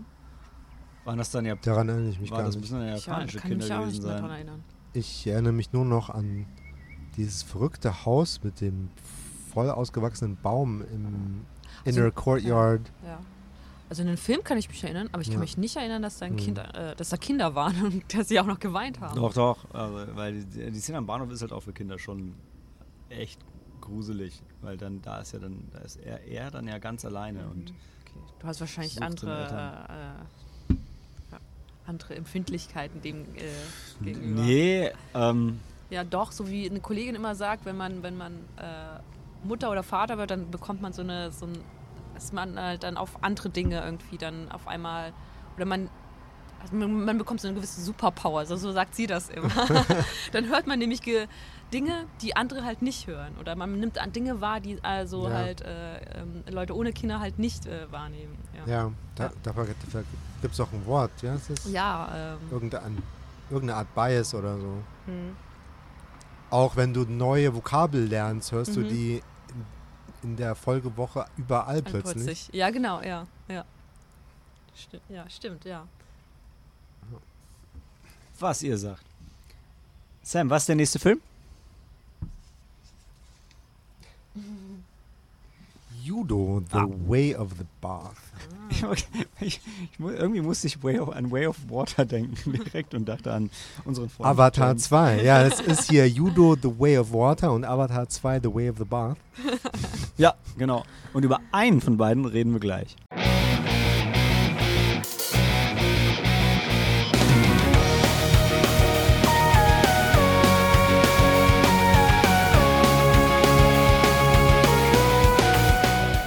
Haben wir jetzt schon alle lustigen Wortspiele aus ähm, Judo Revue passieren lassen. Ich würde sagen, Helena, you can do it. Mhm. Ähm, ja. Can you? I will you. Do you? Judo heißt der Film. Aber es geht nicht um den Kampfsport. Es Aber geht- um einen Weg. Ja, weil es Judo ist. Ja, weil ja alle Judo. unsere Zuhörer perfekt Japanisch sprechen So, und den. Unterschied sofort erkannt haben. Also Judo ist nicht die Kampfsportart, sondern Judo, Ju von, von äh, Wasser? heißem Wasser, Ah, ja. glaube ich. Hm, stimmt, stimmt, stimmt. Und Do ist halt das, äh, ähm, das Zeichen für Weg. Also Genau, Weg wie- des wie in. Badens. Der Weg Genau. des Tees. Äh, und da kann ich euch gleich dann nochmal fragen. Ähm, ich ich habe das eher so verstanden, dass es so eine Art, so eine Persiflage so ein bisschen ist. Weil Judo gibt es ja nicht wirklich, oder? Also den Weg des Badens. Also ich, ich glaube, weil Japaner, das ist das Typische für japanische Kultur und für Japaner, dass sie so aus alltäglichen, so aus kleinen, ähm, so aus, aus alltäglichen Prozessen Wie die So- Teezeremonie. wie die Tee, zum Beispiel das Tee trinken, daraus ein Ritual machen ähm, und äh, das perfektionieren möchten. Und dann hat sich, glaube ich, dann der Regisseur oder Drehbuchautor gedacht, okay, dann Japaner baden ja auch gerne. Und, hm. Mhm, Onsen.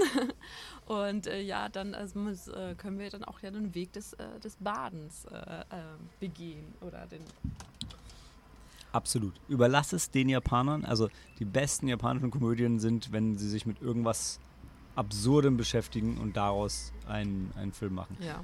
Es gab vor ein paar Jahren auf der Nippon Connection auch ähm, Thermal Romal, wo ein, ein junger Mann durch einen Onsen äh, in das alte Rom gezogen wird ähm, und dann Hot Tub Time Machine. genau, genau das, ja. Und dann da äh, äh, ähm, die in die in die Therme äh, geht und dann ich war, dann, dann bringt er ihn auch, glaube ich, dieses, das Onsen-Feeling näher. Das, das war auch eine sehr geile Komödie. Daran hatte ich so ein bisschen gedacht, als ich diesen Film ähm, ausgesucht hatte für mich und habe aber noch viel mehr gekriegt. Aber ja, sorry, Ja. Elena. Also eigentlich ist ähm, das, das Baden, das oder das Baden steht eigentlich im, im Mittelpunkt und darum dreht sich die Geschichte und es gibt halt eine Rahmenhandlung. Rahmenhandlung, eigentlich Ich ist das, das immer an Rahmen denken. Es tut mir ja, leid, ich das- krieg das, schon Hunger. Das, dieses, ähm, das Badehaus an sich, also es ist in der Geschichte kommt ein Bad, im Film kommt ein Badehaus vor und das ist eigentlich im Mittelpunkt der Geschichte und darum geht es ums das Badehaus, um das Baden und dann ähm, gibt es halt die, viele Menschen drumherum und ähm, die bekommen halt auch nochmal ähm, ihre Geschichte. Ähm, und das Badehaus wird halt eingeführt durch, die, ähm, durch zwei Brüder. Einer ist erfolgreich oder ein semi-erfolgreicher Architekt in Tokio. Wie bereits in Navis Love ist er anscheinend iso, ah, Naja, also erstmal äh, ist er nur da, weil er das Erbe von seinem Vater abwickeln muss. Ja, genau. und also ist eigentlich gestorben der Star-Architekt aus Tokio, Tokio. der nur möglichst schnell, glaube ich, wieder dahin möchte. Ja, und kann nichts mehr in, in dem kleinen Dorf anfangen oder in der kleinen Stadt. Und ähm, ja, und sein Bruder, aber sein kleiner Bruder, der, ähm, der hat das Fa Erbe des Vaters angetreten und führt dieses Badehaus mit einer jungen Dame. Ähm, ja, und dann trifft man halt äh, viele, viele Stammgäste. ja. Stammgäste, Hm. genau. Äh, Oder, oder Menschen, die dann zu Stammgästen werden. Und, äh, Und Menschen rund um das Bad, ne? wie diesen Holz-Hermit, der einfach immer Holz zum Anheizen vom Bad vorbeibringt. ja, Ja, der auch ein äh, Stammgast dafür- ist. Stimmt, stimmt, der ist auch Stammgast, ja, baden hast recht. Ja, Ja. genau. Also es gibt ganz unterschiedliche Figuren. Wir haben, wir, wir haben den, diesen, ähm, diesen Obdachlosen, der halt dann äh, Feuerholz dann ähm, beschafft und dafür halt dann äh, gratis baden kann. Dann haben wir so ein altes äh, Pärchen, die sind auch sehr alt und ähm, kabbeln sich so ein bisschen, aber wenn sie ins Bad gehen, zusammen baden, danach sind sie wie frisch verliebt. Dann haben wir so, auch so eine, ähm, so eine etwas ältere Dame, die anscheinend auch Opernsängerin ist, auch die sehr gerne im, äh, während sie Ja, badet sie singt. geht gerne möglichst früh vor allen anderen, dass sie keinen stört, wenn Genau. sie singt. Ja, und dann äh, wird dann noch so angedeutet, dann gibt es halt noch so eine Geschichte mit ihr und ihrem Sohn und dann, ähm, ja, da gibt es halt unzählige Den, du, musst den, du musst noch den Bademeister, den erklären. Bademeister. den Meister des Bads. Den Kritiker. Ach nee, nee, so, nee, ich meine nicht den Kritiker, ich meine den, mit der Onsen-Kritiker. Schule. Ach so, genau. der mit ach, der. Der den- Ja, Der- also der- der einer Judo- der äh, Figuren Ja, das ist, ist dann Schüler dort. Ja, also ja, ist Ja. Das, das ist dann diese Persiflage, weil dann gibt es irgendwie noch so eine Schule, in der man halt wirklich das, das, Judo das, lernt. den, den, den Weg des Badens lernt. Ja, mit Und das, so, so wie eine Judo-Kampfschule mit äh, unterschiedlich, die haben keinen Gürtel mit Farbkodierung, sondern so ein Tuch, was die sich auf den Kopf legen beim Baden. Ja. Also das ist aber Ja. was, was man Onsen ja wirklich macht, dieses Ach Tuch so, auf den Kopf legen okay. beim Baden, aber das hat normalerweise keinen Rang. ja. ja, aber, ja, also das ist, ja. Ja, und das gibt halt, ähm, es gibt ähm, also wirklich viele, viele Figuren. Das wird äh, drumherum. Das ist wie ein Roland Emmerich-Film, nur dass sie nicht alle sterben. Ah, Ja. Nein, es ist wie ein. Jetzt fällt mir der Name. Wes Anderson. Wes Anderson. Ah, ja, klar. Haben sie auch gesagt, ne? Stimmt, Ja. habe ich ja auch. Das ist so ein bisschen, weil halt auch die Symmetrie der, äh, der Szenenbilder ja auch dem so ähnelt. Ähm, ja, wenn man zum Beispiel, wenn das Badehaus, wenn, Und ähm, so farbenfroh und. ja, ja. wenn, wenn das eröffnet, also ähm, sie, die, die junge Dame, die da arbeitet, die halt dann auch ähm, hinter der Theke sitzt, die, ähm, die bereitet ja auch alles vor und dann, dann siehst du dann, wie sie dann halt den Tag beginnt, wie sie das Wechselgeld dann sortiert, wie sie dann auch genug, äh, genug Milch dann, äh, dann nochmal dann. Ähm, Weil in Japan nach dem Onsenbad trinkt man Milch. Und ja, und dann gibt es ja immer auch immer wieder diese Einstellung, man sieht dann halt quasi, man ist dann hinter ihr, sie sitzt da so quasi in der, also es gibt einmal den Bereich für Männer und für Frauen. Und sie sitzt quasi so in der Mitte. Ja, und hat direkt dann- bevor das tatsächlich getrennt dann Ja, abläuft. genau. Ja, Und und, dann, dann, kann äh, sie diesen- in diesen- beide Richtungen sehen. Und diesen Shot, den gibt es öfters. Und dann siehst und diesen Shot gibt es öfters und dann siehst du halt dann halt auch die, den, Men den Bereich für die Herren und den Bereich für die Damen. Der Bereich für die Men äh, Herren ist halt so im, im hat, Blau. hat viele Blautöne, der für die Frauen hat viele Rottöne. Ja, weil das eben der Color Code für die Eingänge ist, das Männer- und das Frauenzeichen hast. Also bei uns hat man das ja mehr bei Toiletten, auch wenn die hier mittlerweile divers werden. Aber japanische Badehäuser sind traditionell getrennt. Und da vielleicht haben wir eine sehr schöne Sache ja im Film ge gelernt. Denn da auch Ehepaare ja getrennt baden müssen, beschreiben sie im Film ja diesen, diesen Code, wie man äh, miteinander kommuniziert, ob man schon fertig ist. Na, ich, ich mal sehen, ob man das, das können wir glaube ich hier kreieren, rekreieren hier draußen. Ja. Also weil es gibt immer eine Schüssel. Also man hat so eine kleine So Holzschüssel. ein weil vielleicht wissen das die meisten ja, man, Hm. bevor man halt in, in das Becken steigt, muss man sich waschen. Äh, in Japan. Genau, man macht sich sauber, man macht bevor sich man in sauber, das bevor man in das gemeinsame- gemeinsame äh, Becken Genau. steigt. Und, Und dann wenn- hat man immer wenn- halt diesen. Genau, und wenn einer von beiden fertig ist, dann macht er. Das ist die Frage, hey, bist du auch fertig oder nicht? Und dann kommt entweder die Antwort ja.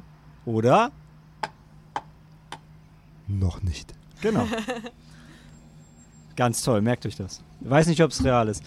Eine Sache vielleicht zum Film, ähm, die ich danach angemerkt habe, wir sind da, glaube ich, nicht so empfindlich und es ist auch einfach im Film lustig und sympathisch. Aber das, wofür wir uns bei Breakfast at Tiffany's entschuldigen, wird in dem Film zelebriert. Es gibt einen ausländischen Charakter, der so hart, dumm, rassistisch ist, aber auch sehr lustig.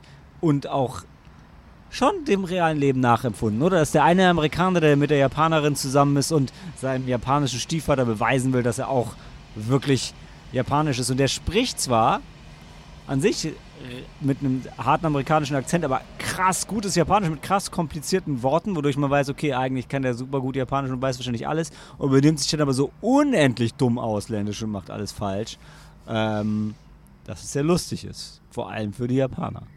Aber auch ein bisschen für uns. Auch für uns. Ja, aber es ist halt schon, es ist schon krass. Also ja, vielleicht sind da Dinge, die wirklich auf japanisches Publikum abzielen vom Humor her, aber für Westler ist da genug, um sich durchweg amüsiert zu fühlen. Ja, Ja. ja. Ja. Highlights waren die, die USA-Wortspiele, die kamen auch bei uns gut an. Weil also irgendwann kommt der, der, der Judo-Meister dann zurück und macht dann wirklich sehr, sehr kitschiger alter Mann Wortspiele und dann sagt er zu seinen bierernsten Schülern dann so, it's okay to laugh. Und dann, ja, das war, das war wie eine Ansage auch ans Publikum. War Dann gibt es das erste Mal so ein gezwungenes Mhm. Pflichtlachen. das äh, Sehr schön war das. sehr awkward war. Und was uns extrem beeindruckt hat, war, als er sich, ähm, als der Meister dann da war und hatte so ein bisschen so einen kitschigen Yukatan, also so ein klassisch japanisches Kostüm, und dann zog er das aus und hing das so über, über seine, seine, seine, seine, Ah, ja. seine, seine Abschirmung da. Und dann sah man halt, dass es, ich weiß nicht, war das erste, der, der Teich mit dem, der Gürtel war dann der Baumstamm und links und rechts gingen die Äste Der ab mit einem Bambus, Vogel. ja. Nee, nee, Ja. das erste war, glaube ich, ein Teich mit einem Baum und Vögeln. Das zweite war so ein Bambuswald und da war Ah. der Gürtel dann ein Bambus. Krass, das war so ein okay. grüneres Ding. Das war einfach, es sah okay aus, als es anhatte, aber als es aufgehangen hat, da war so, ah, smart. Genau, eine mehrteilige Tapestry. Mhm. Ganz toll, ja. Und ich meine, der Film, also storytechnisch ist es jetzt nicht der Hammer, aber es ist schon Nein, trotzdem ja. super schön. Vor allem, weil die Geschichten werden alle so, so, so sympathisch eingeführt und dann steuern sie ja doch so ein bisschen auf ein großes Ganzen zu und werden alle so in ihren Einzelheiten irgendwie aufgelöst und manche vergisst man so ein bisschen und dann kommt das Ende und so, ach ja, ach klar, die Figur war ja auch noch, ach und die Figur gehört zu der Figur. So war das also gedacht. Das ist schon schön und mit ruhiger Hand unaufgeregt eingefädelt. Also es, ja, es gab eine Szene ähm, oder beziehungsweise eine Geschichte. Du wusstest, äh, wie sie enden wird. Du wu- wusstest, was passiert. Und ich wusste wirklich, okay, das, das und das und das passiert gleich. Und als ich daran schon, bevor es passierte, Musstest du schon weinen? musste ich schon weinen, weil ich wusste, dass es passiert, weil es halt mich, weil die Figuren mich so mitgenommen. Also es ist so wirklich die Geschichte der, der, ähm, der Charaktere und alles drumherum. Das hat mich so mitgenommen, dass ich dann schon Tränen hatte und dann ist es passiert und dann habe ich, ja, dann habe ich dann noch geweint. Also das war, ähm, da, da kann ich, also wirklich, der Film erzählt per se nichts Neues, aber wie er es erzählt, das ist, das ist einfach Weil die Geschichte des Judo hat noch keiner erzählt. Also du kannst, ich meine, ich, mein, ich will, ich will, ich will, ich will ja nicht über den Mund fallen, aber es ist so, äh, also du hast total recht, er, er folgt ganz klar einem, einem Schema, aber es ist trotzdem auch viel da drin, was du einfach so, genauso noch nicht hattest. genau so noch nicht hatte. Ja, also die ganze Judo-Sache ist schon kreativ und neu. Also dieses Ja. mit, den, mit dem Waschzubehör, also es sind schon viele schöne Dinge drin. Aber klar, der Plot. Die ist nix. Ja. Da gewinnst du keinen Blumentopf mit, aber mit dem Film schon. Der war Herz allerliebst. Hatte der den Der Publikumspreis hat den gewonnen? Publikumspreis gewonnen. Zu Ja, Recht. Der hat gewonnen. Das war's mit Judo? Ja. Dann. Ähm, Achso, ich kann noch erwähnen, Ja. dass äh, Ikta Thoma ähm, die, die Hauptrolle spielt. Er sp spielt den äh, Architektenbruder, der aus Tokio kommt. Ähm, weil der auch was gemacht hat? Ähm, vieles. Also der ist ja da früher, also vor, vor, als ich das erste Mal in Japan vor, vor zehn Jahren, vor, vor über zehn Jahren war ich da und da war, kam er ganz, ganz groß raus. Und ich, ich war auch ein bisschen verliebt in ihn. Ich glaube, gefühlt halb, äh, halb Japan war Er verliebt hatte in eine große Nase. Gerade für einen Japaner. Das könnte sein. Ich weiß nicht, auch- ich glaube, der ist aber über, auch über die Johnny's Association Ah, Der rausgekommen. hat so schöne Augen, dass das nicht auffällt. genau. Ah, ich meinte jetzt die große Nase, meinte ich gar nicht als Kritikpunkt. Also tatsächlich ist es ja. Aber er Also- hat, äh, wir haben letztes Jahr haben wir diesen äh, Mole-Song-Film gesehen. Das ist auch ein Takashi Miike-Film. Das ist äh, irgendwie auch so, so eine Jaxa-Komödie oder eine Komödie über Jaxa, Ah, die sich auch ja, so ein bisschen ja. zu einem Musical, zu, auch so ein bisschen zum Musical mutiert. Und da Wir er haben Teil Haupt- 3 gesehen, war richtig klug, Teil 3 Ja, zu sehen. ja. Aber okay. Okay. So, ja. Na dann sage ich Sayonara Girls, weil das ist der nächste Film.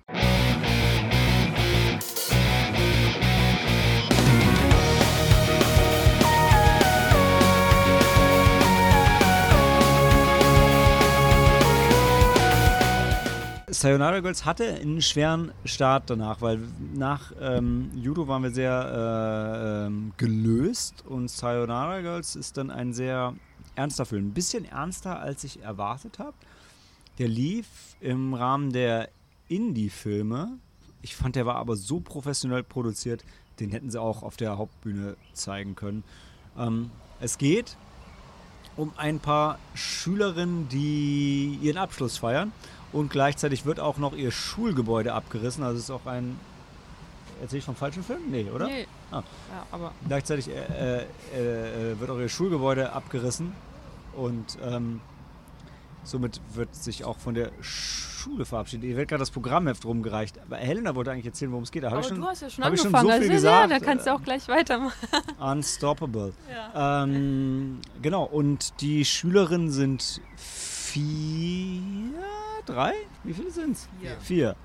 Und, ach, deshalb sind auch vier auf dem Plakat, ja, ich sehe schon. Ähm, und, also, es war ein bisschen schwer am Anfang in die Story reinzukommen, weil es gibt halt nicht irgendwie ähm, so, ein, so ein Intro, wo die alle mit ihren Superkräften vorgestellt und mit Namen eingeblendet werden, sondern man puzzelt sich das so nach und nach zusammen. Das war aber auch mit das Schönste am Film, fand ich. So reinzufinden, wer wer ist und wer zu wem gehört und äh, was überhaupt los ist. Weil los ist nicht so viel. Ja, also der Schulalltag ist soweit gelaufen. Es bereiten sich alle nur auf die Abschlussfeiern vor und beschäftigen sich mit äh, Abschiedsritualen wie ins Jahrbuch schreiben, Fotos zusammen machen, Reden schreiben, dummschwätzen. Genau, er wurde, er wurde angekündigt mit, dass jede von denen sich noch von dem Menschen verabschieden will, der ihr besonders viel bedeutet hat. Und das sind halt, also jedes Mädchen verabschiedet sich von einem Jungen, oder? Also einem, Oder von einer Bibliothek. einem Mann, dem anderen Geschlecht. Hm. Right? Ich glaube, so war es, ne? Da gibt es die Nerdy-Frau und die Bibliothek. Dann gibt es das eine, die, die, die, die. Ja gut, da kann man auch sagen, der Bibliothekar ist halt Ja. dann auch Genau. Ja, wichtig. Ja. Dann gibt es eine, die sich so ein bisschen von ihrem Freund trennt, weil sie woanders studiert. Dann gibt es die Klassensprecherin, Streberin, die auch die Abschlussrede hält. Nee, das ist die Streberin, aber die, die, die super beliebte. Äh, und dann gibt es die Bandmanagerin, die, die, die, also die, es gibt ja an japanischen, was ist denn das, Highschool, ne? Gibt es diese Clubs und jeder Club hat immer einen Vorsitzenden, eine Vorsitzende und die Band-Performance ist für die Abschiedsfeier halt sehr wichtig und deshalb ist die, die eine, die den Vorsitz von dem Bandclub hält, halt Sie sehr ist, besonders ich, die wichtig. Vorsitzende aller Musikclubs. Nicht nur eines. Okay, das Ja. kann sein. Darum ko koordiniert sie verschiedene Acts. Alle zusammen. Und entscheidet, wer, auf, wer wann auftritt und so. Ja, also sie organisiert und koordiniert auf Ja. jeden Fall das Abschlusskonzert. Mhm. Das letzte Ja. Konzert dann. Nun ja, also ich habe halt gedacht, äh, weil, dass die, dass das eine Freundesgruppe ist. Genau, das habe ich auch gedacht. Also vorher. Ähm, Ja, den Eindruck hat halt so das Poster und das, so das Marketing vielleicht gemacht. Auf dem Poster sind Und alle vier zusammen und im und- Film sind sie das nie. Ne? Untertitel. Ja, im Film sind sie das nie. nie. Höchstens so, wenn man sich halt wie in jedem Schulalltag zufällig über den Weg läuft. Also wir lagen mit unseren Erwartungen nicht so weit daneben wie ich bei Plan 75, aber halt auch nicht gerade spot on.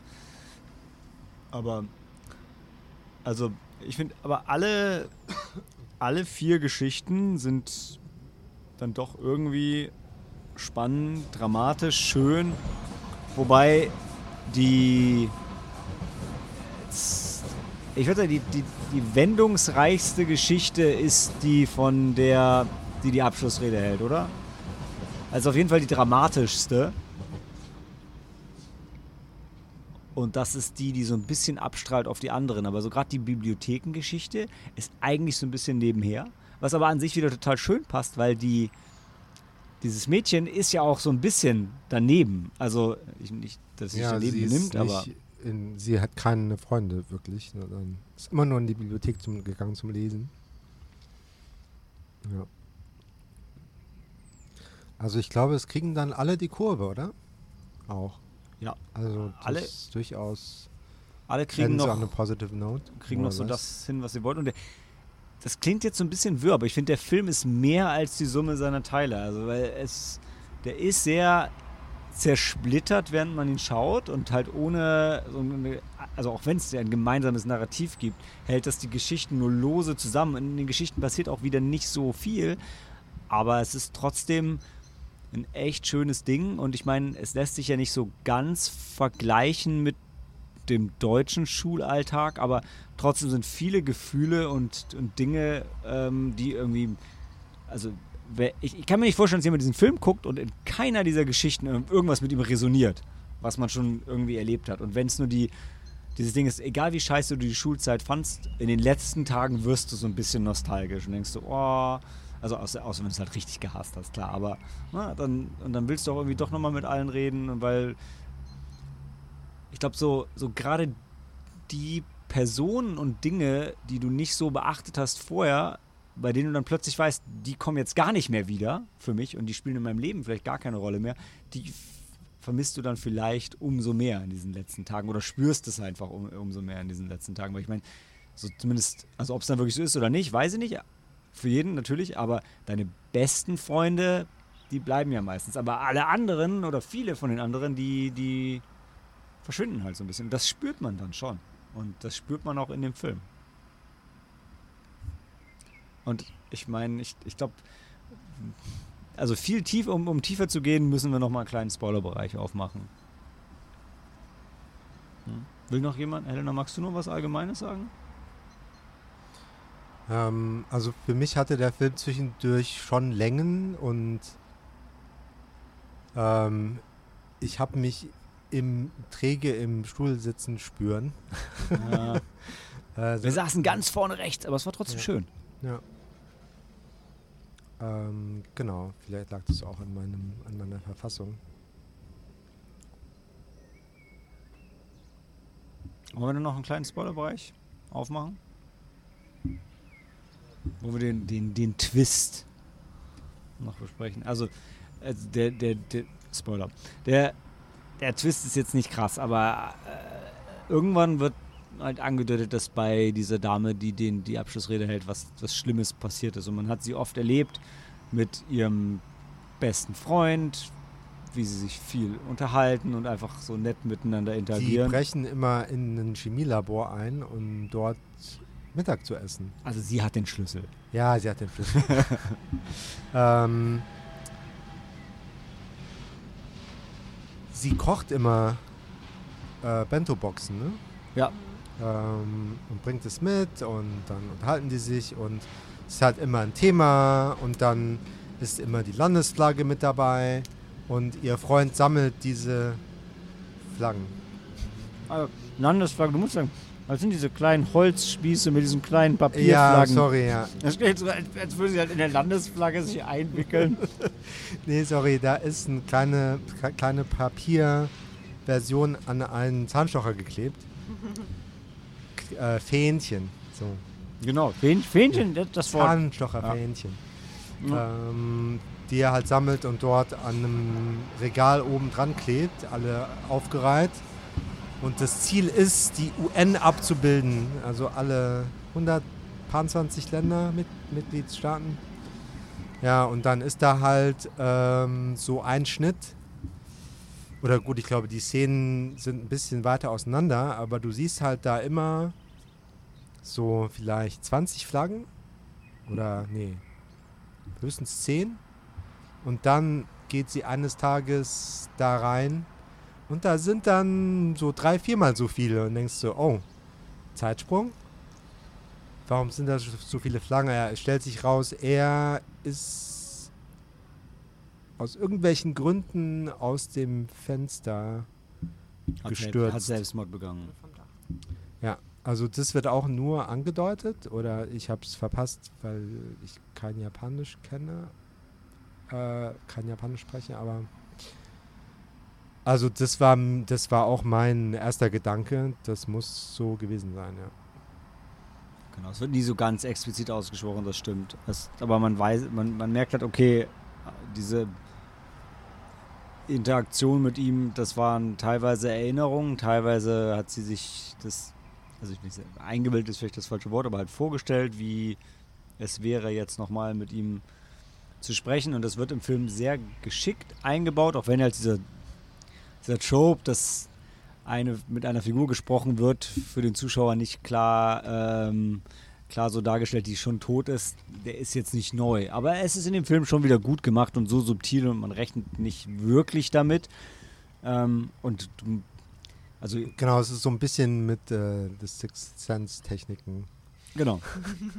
genau. Und also je nachdem, Umgesetzt. wann du drauf kommst, irgendwann, irgendwann ahnst du es halt und merkst, dass irgendwas off ist äh, an der Geschichte und dann wird es dir aber auch erklärt und das ist, also ist halt eine der Geschichten. Also der, der, der Punkt ist, der, von dem sie sich verabschiedet, der ist halt gestorben und sie muss damit halt ihren Frieden machen und ja, es ist halt eine der Geschichten, die dann auch zum Ende hin eskaliert, also nicht eskaliert, aber halt zu einem Ende geführt wird und Sam hat es ja schon vorweggenommen, alle finden halt so, schließen halt ab und machen ihren Frieden damit und das ist.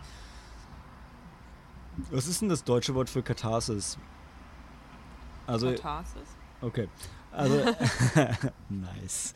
Äh, es ist halt einfach, es ist halt einfach ein Film, der, obwohl nicht wirklich was passiert, der dir trotzdem so ein schönes, wohliges Gefühl gibt, dass irgendwie was abgeschlossen ist. Und egal, also ich glaube, jeder von uns wird sich in einer dieser vier Figuren ein bisschen wiederfinden oder wird bei jeder von der ein bisschen was von sich wiederfinden und das macht das einfach sehr schön, darüber nochmal so zu reflektieren und nachzudenken und was über japanische Highschool mitzunehmen. Ja, und ich meine, man sieht ja nicht nur diese vier Figuren, sondern die interagieren ja auch ähm, mit wiederkehrenden Mitschülern und so. Ja. Und Helen, nachdem ich hier schon das Intro geklaut habe, ähm, möchte nicht auch noch das Fazit nehmen. Nee, alles gut. Ach so, ähm, diese eine Band, die so ultra peinlich ist, weil Ja. die, weil die überhaupt nicht, die, die machen einfach Playback, Playback. so Air Guitar, also die ganzen Instrumente alles nur vorgetäuscht. Ich hatte mich so auf die gefreut. Ich hätte mich so auf so ein Visual K-Finale gefreut. Ich war abgefuckt, dass sie das nicht machen konnten und er stattdessen sein, sein Solo-Ding echt selber singt. Aber ja. Ja, das Lied war so, das wurde zu sehr gehypt. Nenne ich das Lied, aber Das ist seine ja Stimme. halt so, oh, wenn ihr den singen hört mit seiner echten Stimme, wie in der Middle School, dann seid ihr aber vom Hocker. Und dann war das zwar schön, aber a cappella super kindlich irgendwie. was ich da sagen würde, ist, es hat im Japanischen, gerade an der Highschool, einfach nochmal ein ganz anderes Gewicht, wenn einer von denen in Englisch halbwegs gerade und, und schön was singt. Das, das wirkt auf die, jetzt nehme ich mir ein bisschen was raus, gebe ich zu, aber das wirkt auf die schon wesentlich krasser. Und ich glaube, deshalb war das für uns ein bisschen underwhelming, aber ähm, ich denke, für das japanische Publikum, die, die können, da, uh, können da eher mitgehen. Nein, ich glaube einfach, weil ähm, ihm, niemand hat ihm das zugetraut. weil alle haben sich ja über ihn und seine Band lustig gemacht. Ja, und, also äh, und dann kam er dann auf einmal auf die Bühne und sah halt also ohne Make-up, Ja, äh, ohne natürlich. Kostüm also und dann hat für er angefangen, seine, äh, für hat er seine und das hat Kommilitonen war das äh, war ja, das ja beeindruckend. Aber ich meine Genau. ja, für mich als Zuschauer, aber ja, ja. also ähm, nee, also ich ja, ich habe das schon so wahrgenommen, dass es halt einfach so einfach so Hm. weil das auch komplett andere Musik, die er dann da gespielt hat oder dann äh, gesungen hatte und das A halt, cappella, so ohne Musik. Nein, nee, nee, das Lied selbst, weil Ach so, vorher hm. war, hatten die halt, sind die wirklich so, auf so hart irgendwie Metal Death Rock, Metal genau. sowas. Ja. Und Ist dann, okay. genau, und auf einmal steht er da und hat dann halt so, so, so eine alte, singt dann so eine alte Ballade. Ähm, Oh, Danny Boy. ja. Äh, Und ja, das ist halt, wenn du Englisch kannst, dann so, äh, äh, wer ist denn dieser Danny Boy? Ja, also ich, für mich hat es funktioniert. Also, Echt? Ja. Also ich bin bei Sam, also ich komme mich reindenken, aber ich fand das Lied furchtbar und ich fand es auch nicht so gut gesungen. Es- Ähm, ich fand auch lustig, dass dann vom Filmschnitt her das Finale, also das halt während dieses Abschlusskonzertes, was die Schüler für Ja. sich selbst Ja. ähm, auf die Beine gestellt haben, dass da dann halt, da, also es sind nicht alle dort, sondern ein paar machen ihr eigenes Ding. Äh, aber das ist so geschnitten, dass es sozusagen parallel abläuft, irgendwie zeitgleich. Mhm. Oder dass halt, wenn weggeschnitten wird, läuft die Szene weiter, ohne dass wir es sehen, ja. Hm. Und dann ha- hatte man das Gefühl, dann kommen noch zwei aus einem anderen Erzählstrang dann in diese Vorführung. Und der singt immer noch dieses Lied. Und ich dachte so, wie lang, ist die- wie viele Strophen hat dieses Lied? Und seine, seine, und das, sein Publikum ist immer noch gebannt. Ja. Ja. Ja. Das war ein bisschen äh, un unglaubwürdig für mich. Ich, ich weiß, ich fand es halt schön, weil ich meine, Also, weil er ich habe mich drüber amüsiert. Ja. ja. Also weil er gerade A Cappella gesungen hat, ist, es, ist er umso, hat er sich, war er umso verletzlicher. Also hat er sich von einer Mhm. sehr viel, also wer traut sich denn sowas? Und ähm, ich fand, ich weiß, ich bin halt auch musikalisch überhaupt, also ich nicht veranlagt und ich, aber ich habe auch so, also es war, ich habe gemerkt, dass es halt jetzt nicht äh, die, die, die tolle Stimme war und er hat schon auch Probleme mit dem Englischen, mit der englischen Sprache aber das gehabt. war aber schon. aber wie er es gemacht hat, fand ich schon. Und er hat es aber auch cool gemacht, weil, also, er ist schon die ganze Zeit relativ ruhig geblieben. Also er ist hier so, ja, die Kostüme sind nicht da und, und alles nicht und so. Er so, ja, ich mach das trotzdem. Und dann, ja, ja, du musst jetzt hier noch was ansingen. Okay. Also, der war, der war, äh, also er war ein bisschen aufgeregt kurz vorher, aber das war schon sau cool. Um ihn herum sind, waren alle am Rotieren und er sitzt nur in einer Ecke und äh, Ja. chillt. irgendwie. Ich glaube, weil er auch ein bisschen nervös war. Also, ich meine.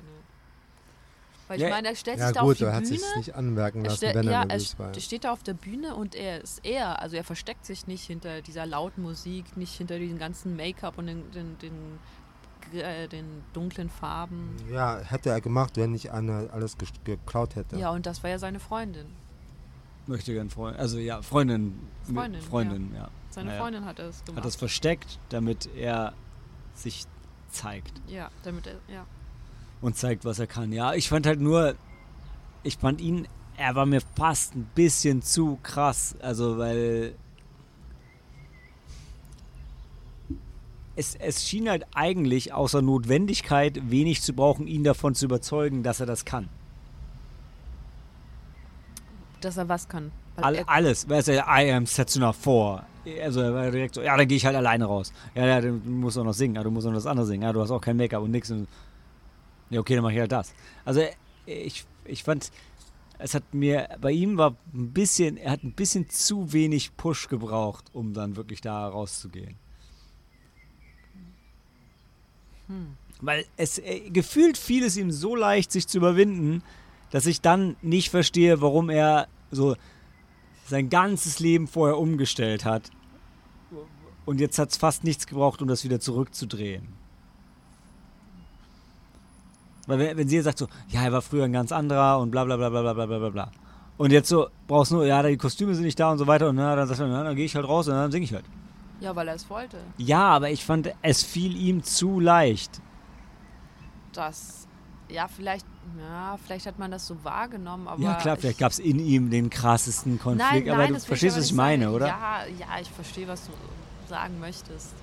Ja, aber Ich, also, ich, es war nicht vollkommen unrealistisch. Ich sag nur, Aber Der- es ist halt so, er hat ja halt auch diese, diese, diese zweite Persönlichkeit gehabt, diesen ganz coolen Sets nach vor und ähm, Visual K-Typ. der Ja, Visual aber K-Typ, der ja, aber- halt so ein bisschen so, so aber was ich- extravagant und so ja. super, super selbstbewusst dann aufgetreten ist. ja, Natürlich kann er dann, äh, kann er dann nicht sagen, ja, ja, jetzt, jetzt mache ich das aber nicht. Äh, äh, klar, aber ich, also er wollte sich auch keine Blöße ich, zeigen. ja, aber ich fand es nicht plausibel, dass er in den letzten Jahren eine solche Schutzwand vor sich aufgebaut hat, um die dann sofort wieder einzureißen, einfach nur aus der Notwendigkeit heraus. Ich glaube nicht, dass ich, dass eine Schutzwand um sich herum ge Es hieß doch, dass es passiert, seit der andere Selbstmord begangen hat und seitdem hat er sich so verändert. Und ich meine, wenn du bewusst dich siehst du, dafür ich entscheidest, wenn du bewusst dich dafür entscheidest, irgendwie nur noch Playback zu machen und, und also wenn du irgendwie 100% Goth wirst, weil, um, also aus Gründen, Mhm. dann, dann lässt du das nicht einfach so wieder fallen. Mhm. An einem Abend. Ohne dass irgendwas passiert ist. Weil das Einzige, was passiert ist, ist, dass irgendjemand seine, sein Zeug versteckt hat und er halt sagen würde, ja, aber dann, dann mach ich's. Also, es war nicht 100% unglaubwürdig, aber ein bisschen zu einfach. Es fiel ihm ein bisschen zu einfach, fand ich. Ja, weil das ja auch die Persona war, die ja quasi dann. Ja, okay, ich verstehe es, aber ich meine, es ist. Wenn du ähm, diese Persona so sehr brauchst, dann kannst du dich nicht so einfach davon verabschieden. Dich nicht hinter ihr zu verstecken. Ja, und ich glaube, dann hat er sich auch nicht mehr verstanden. Ja, ich, ja. Ich sag nur, dass ihm das zu leicht fiel. Das Kostüm Das war nicht abzulegen. glaubwürdig für mich. Es ist doch nicht, wenn du das brauchst und dich jahrelang darauf hintrainierst und dann ist das weg und dann, dann passiert gar nichts und so, ja, dann halt nicht. Dann gehe ich halt so auf die Bühne. Also, weißt, wenn er dann auf die Bühne geht und das Mikrofon ist zu weit oben, er schraubt's los, zieht's zu sich runter, es quietscht, alle lachen. Ja. Das war so ein Moment, wo ich dachte, okay, jetzt hätte er eigentlich einmal kurz weinend von der Bühne rennen müssen und dann müsste noch mal jemand aufbauen, Ja, damit er ja, wieder hingeht. Ja. Und deshalb sage ich, Aber er ist nicht der Typ dafür gewesen. ja, aber wenn er so cool und hart ist, dann hätte er auch diese Wand gar nicht erst aufbauen brauchen. Wenn er die so gar nicht braucht, dann braucht er sie auch gar nicht. Nein, er braucht sie schon. Es, es ist etwas, was ihm Halt gibt. Es ist etwas, was ihm Halt Und du gibt. verstehst, was ich meine. Du kannst dir auf der Also, einen Seite sagen, Es könnte ja auch sein, weil seine Bandmitglieder waren viel fragiler. Ja. Die haben so reagiert, so, oh nein, und Panik und geht überhaupt nicht und wir können nicht auftreten und waren ganz weinerlich. Ähm, vielleicht hat er das anfangs gebraucht und irgendwann nicht mehr und hat halt aber weitergemacht, weil er eben in dieser Gruppe war und das alle von ihm erwartet haben. das ist ein cleverer Ansatz. Und äh, jetzt ist es alles weggefallen und er lässt die reden und abspringen und denkt sich so, ach, jetzt kann ich, äh, jetzt brauche ich nur noch einen kleinen Anstupser, um äh, wieder auf eigenen Beinen zu stehen. So, entweder das oder dieser krasse Konflikt ist halt komplett in ihm drin und er trägt ihn halt nicht nach außen. Ja. Während er da sitzt, stoisch in der Ecke. Ja. Ja, kann, ich, kann, kann ich mit beim Leben. Können wir Pässe tauschen, Malta, dass ich den Sonnenuntergang sehen kann? Ähm, Ja, der, der ist schon sehr schön. Ja, ne? das stimmt. Ähm, ja, machen wir, machen wir sofort, äh, denn jetzt gehen wir kurz in die Pause und dann reden wir über Baby Assassins.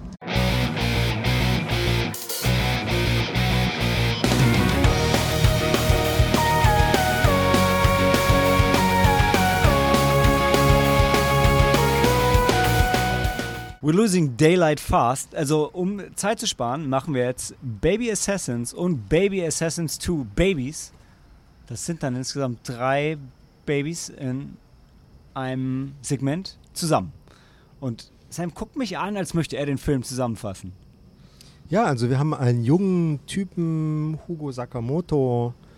Der ist der wirklich Hugo? Hugo? Ich habe es auch gelesen. Das ist ein so, das ist der unjapanischste Name, obwohl Hugo sind zwei Dinge, die man, das kann man im Japanischen sprechen und schreiben. ähm, der auch da war. Ähm, genau, hat seinen Film vor, vorgestellt. Das ist der, der direkt aus Japan zum Film gekommen ist. Ja, genau. Also ich greife so ein bisschen das QA vor. Er hat äh, davor einen Film gedreht, wo ähm, unter den Bösewichten zwei junge Frauen waren, die irgendwie zehn Minuten lang überlebt haben. Und die haben jetzt ihre Spin-off-Filmreihe bekommen. Der dritte ist auch schon in der Mache. Mhm. Der, der dritte Teil. Kommt bei Bush Media in Deutschland raus, Teil 1 und 2. Hm. Und er will den, er will, er will Fast and Furious äh, artigen dritten Teil machen, wo alle zusammenkommen. Genau. Wissen noch nicht wer. Ähm, genau, also ist eine Komödie, so eine Gangsterkomödie, die das, ähm, also so wie John Wick in Ernst diese Welt von Assassinen ähm,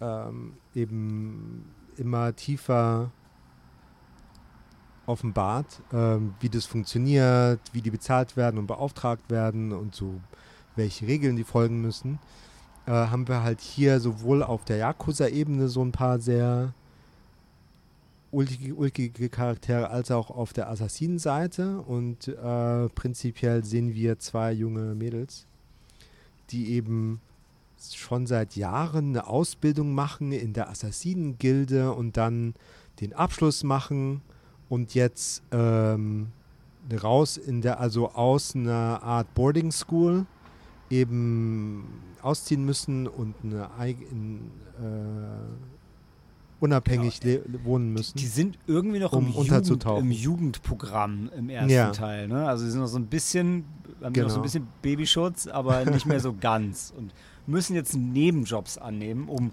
glaubwürdig in der Gesellschaft. ja, existieren so zu können. unterzutauchen sozusagen, als ganz normal zu äh, erscheinen. Ähm, gründen halt eine WG und gehen, sind da arbeitssuchend. Die eine aussichtsloser als die andere. Genau.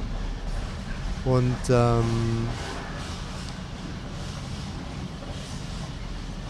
die sind schon sehr, also die eine ist sehr stoisch und grummelig. Ähm, und ihr fällt es viel schwerer, einen Job zu finden oder zu halten. Und die andere ist so sehr, sehr süß und quirlig. So, ihre Stimme geht so oft hoch und Auf den ersten Blick Ja. ist die eine krass introvertiert und die andere krass Ja. extrovertiert. Ja, Auch wenn es nicht so ganz stimmt, aber so kommt es erstmal rüber. Genau, und ähm, die Komik kommt von, ähm, kommt auch von diesen Alltagssituationen, die jetzt mit Vorgesetzten oder im Servicebereich mit Kunden zum Beispiel, die uns einfach zu Tode nerven und wir am liebsten denen eine scheuern würden und so.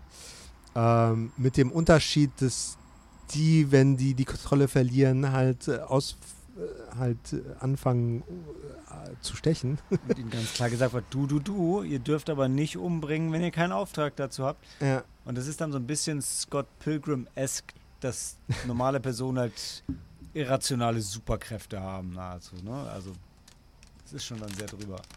ja, ist ein bisschen drüber, dass die so mit ihren super zierlichen Körpern äh, ähm, sich trotzdem durchsetzen können, wobei die auch sehr ähm, ausnutzen, dass die eben so unscheinbar sind und äh, die einfach äh, den Überraschungseffekt dann nutzen, ähm, um gar nicht erst in eine Konfrontation zu kommen. Ähm, Ja, also und wo Scott Pilgrim ja auch Anime zitiert, der Film ist schon sehr anime-nah. Die Filme beide ultra low budget gedreht, was man größtenteils nicht merkt. Also der Regisseur hat sich nicht hinreißen lassen, das Budget und der Produzent auch nicht, das Budget konkret zu benennen. Äh, aber Teil 1 wurde in sieben Tagen, oder ich meine, war es eine Woche oder irgendwie 16 Tage? Es war auf jeden Fall ultra kurz. Ja, eine Woche ungefähr. Ja. Ja. Ähm, gedreht und viel Improv. Die Blonde von den beiden ist Stuntfrau, war bei John Wick 4 dabei, haben wir später noch gelernt. Und das merkt man, es wird dann, also Teil 1 und 2 sind vom Plot her schon ein bisschen gleichförmig, aber in beiden gibt es dann im Finale einen extrem coolen, langen Zweikampf mit ihr, der, der beide Male wahnsinnig beeindruckend ist. Also ganz lange Takes und Ja, wenn ihr meint, Donnie. Yen ist schnell, äh, vielleicht als er in ihrem Alter war, war er so schnell, aber das ist echt der Hammer. Also so richtig auf Kampfsportniveau. Ja. Also teilweise, ähm, ja, super professionell ähm, und überhaupt nicht so Action-Film-Szenen überhöht. Äh, aber auch, also das ist eine gute Balance. Aber was du sagst, stimmt. Also ich habe Mhm. tatsächlich ähm, bei, den, bei diesen Sequenzen immer wieder gedacht, das sind so Moves, die siehst du in einem Actionfilm normalerweise nicht. Äh, und und habe mehr an, an ah, wie heißt denn, wer ist denn diese, dieser Kampfsport-Schmarrn, in, der, der so in ist, auch in den USA und so, wo die, wo die echt gegeneinander kämpfen. Also das, was nicht Wrestling ist. Mixed Martial Arts oder was? Ja, sowas, genau. Okay. An sowas habe ich gedacht, äh, weil, weil, weil sie auch verschiedene Kampfstile gemischt hat, das hat man schon noch gemerkt. Aber Also einer halt war auf China auf jeden Fall sehr dominant. Also der ähm, kann ich jetzt nicht benennen. Aber ähm, stimmt. so, ähm, genau, da wo es von Film-Action-Choreografie weg ist, hin zu, äh, man hat so echt den Eindruck, okay, das würde man vielleicht auch sehen in einem offiziellen Sportwettkampf. Ja, und in Teil 1 geht es halt viel darum, wie die zwei sich zusammenraufen und sich gegenseitig abfacken und äh, in Teil 1, sorry. Ja. Und in Teil 2 sind sie dann schon so ein bisschen ein Herz und eine Seele und dann kommen zwei weitere männliche Möchtegern-Assassinen auf Ja. den treten. Die in sind. Subkontraktoren und Genau. haben halt keine Karriereperspektive und äh, ja, hören halt ein Gerücht, dass wenn einer, wenn ein ähm, festangestellter Assassin Stirbt. stirbt, dann äh, wird von den Subkontraktoren Ja. eben So ein nachrekrutiert. bisschen wie, wie Schornsteinfeger in Deutschland, ne? wo du auch nur rankommst, wenn einer stirbt. Weil du hast halt, du hast als fucking Schornsteinfeger halt dein Gebiet und hast halt ausgesorgt.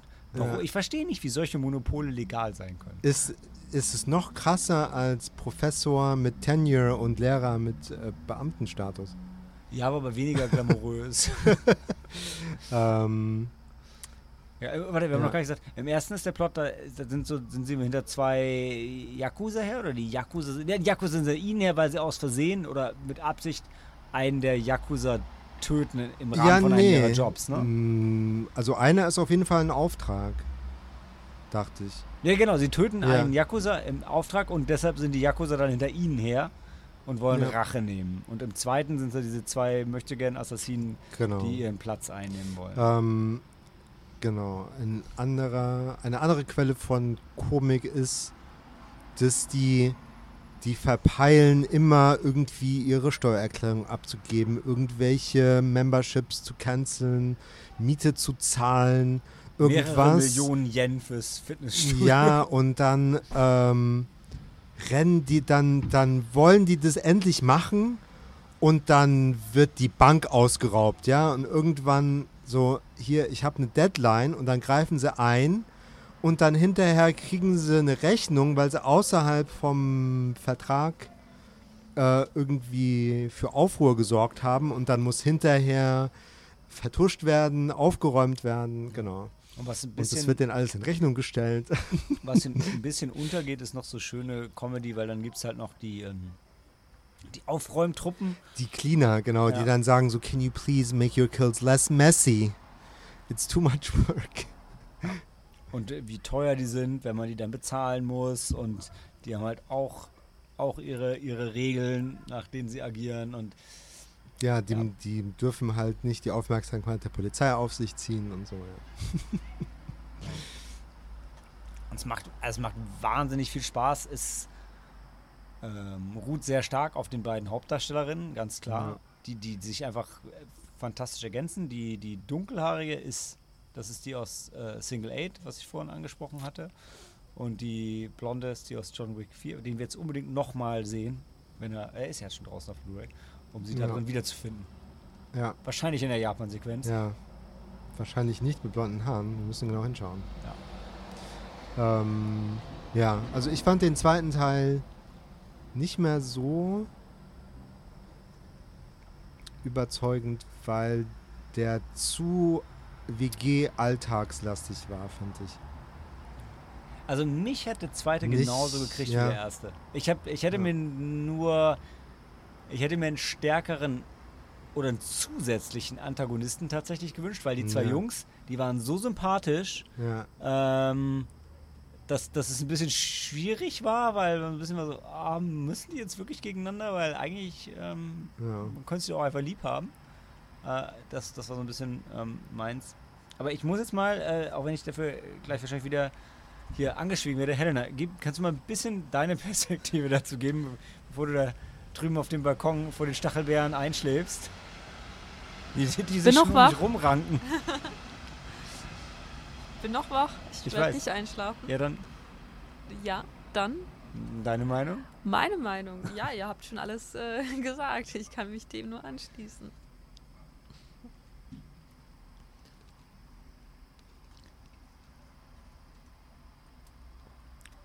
Ja, ich kann mich euch beiden anschließen. Ich kann nichts äh, Neues dazu, nichts Ergänzendes dazu beitragen. Ich, sie, sie, äh, könnt ihre, ihre Kochskills kommentieren. It's not Uhren quite her machen. tempo. You can forgive. We forgive you. Ja, ich überlege auch gerade, was könnte, müsste, sollte man noch erfolgen. Also der Produzent und der Regisseur waren beide herzallerliebst, also wirkten sehr sympathisch. Ähm, der Regisseur hat halt richtig Bock auf Teil 3, hatte auch richtig Bock auf Teil 1 und 2 offensichtlich. Ähm, in Japan ist der Film anscheinend so ein bisschen aus dem Nichts dann so ein Überraschungserfolg geworden. Ähm, ich, war da, ich war persönlich ein bisschen überrascht. Ich, hatte, ich hätte dann gedacht, dass schon Teil 2 irgendwie dann mit viel mehr Budget und viel größer die Sache aufnimmt. Das wollen sie jetzt in Teil 3 nachziehen. Äh, mal schauen, ob es mit mehr Geld und mehr Zeug dann geiler wird oder nicht. Also es wird Autoverfolgungsjagden Genau, er hat geben. mehrfach betont, wie er sehr sich freut, dass es eine Autoverfolgungsjagd geben wird in Teil 3. Hat schon gesagt, große Explosionen wird es wahrscheinlich nicht geben, das können wir uns nicht leisten. Also er, er, er lebt seine Underdog-Rolle ähm, Rolle schon, schon sehr. Genau, jetzt ist es langsam so dunkel. Sam, Sam versucht gerade zu beleuchten. Was ist der nächste Film, Sam?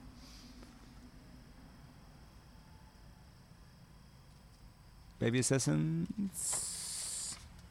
Und dann am nächsten Morgen. To the Supreme. Okay, dann geht's gleich weiter mit To the Supreme. Baby Assassins solltet ihr euch anschauen. Teil 1, 2, Bush Media, kauft die Blu-ray, weil, Helena, das hättest du doch erwähnt. Wie kannst du, war das nicht die Beautiful Bouquet-Sache? Äh, ja, ja, man kann ja den Film hier nicht kaufen. Also Genau. doch, Baby Assassins 1 und 2 wird man demnächst kaufen können, da er hier rausgebracht wird. Also, da wir Also Helenas großer Wunsch ist, dass We Made a Beautiful Bouquet, ihr Highlight von der Nippon Connection letzten Jahres, hier rauskommt. Und der wird in Baby Assassins 2 zitiert. ja, und die ich Hoffnung mich ist- mit dem, wird nämlich von so einem alten, äh, von so einem Opa zitiert, äh, der irgendwie so einen Bento-Box-Stand Oh, hat oder stimmt, der sowas. Opa ist so süß. Ja, ich habe mich da wirklich in dem, o ich habe mich äh, halt in dem Opa wiedergesehen. Genau so habe ich mich auch gefühlt. Da habe ich, glaube ich, noch an dem Tag selbst gesagt, dass ich mich manchmal so wie ein alter Mann fühle und auch so sehe. Und er ähm, bringt den äh, zwei Mädels dann, äh, die arbeiten für ihn, und dann bringt er ihnen halt dann, äh, Erfrischungsgetränke. Und dann äh, ähm, äh, ähm, empfiehlt er ihnen halt auch noch diesen Film, We Made a Beautiful Bouquet.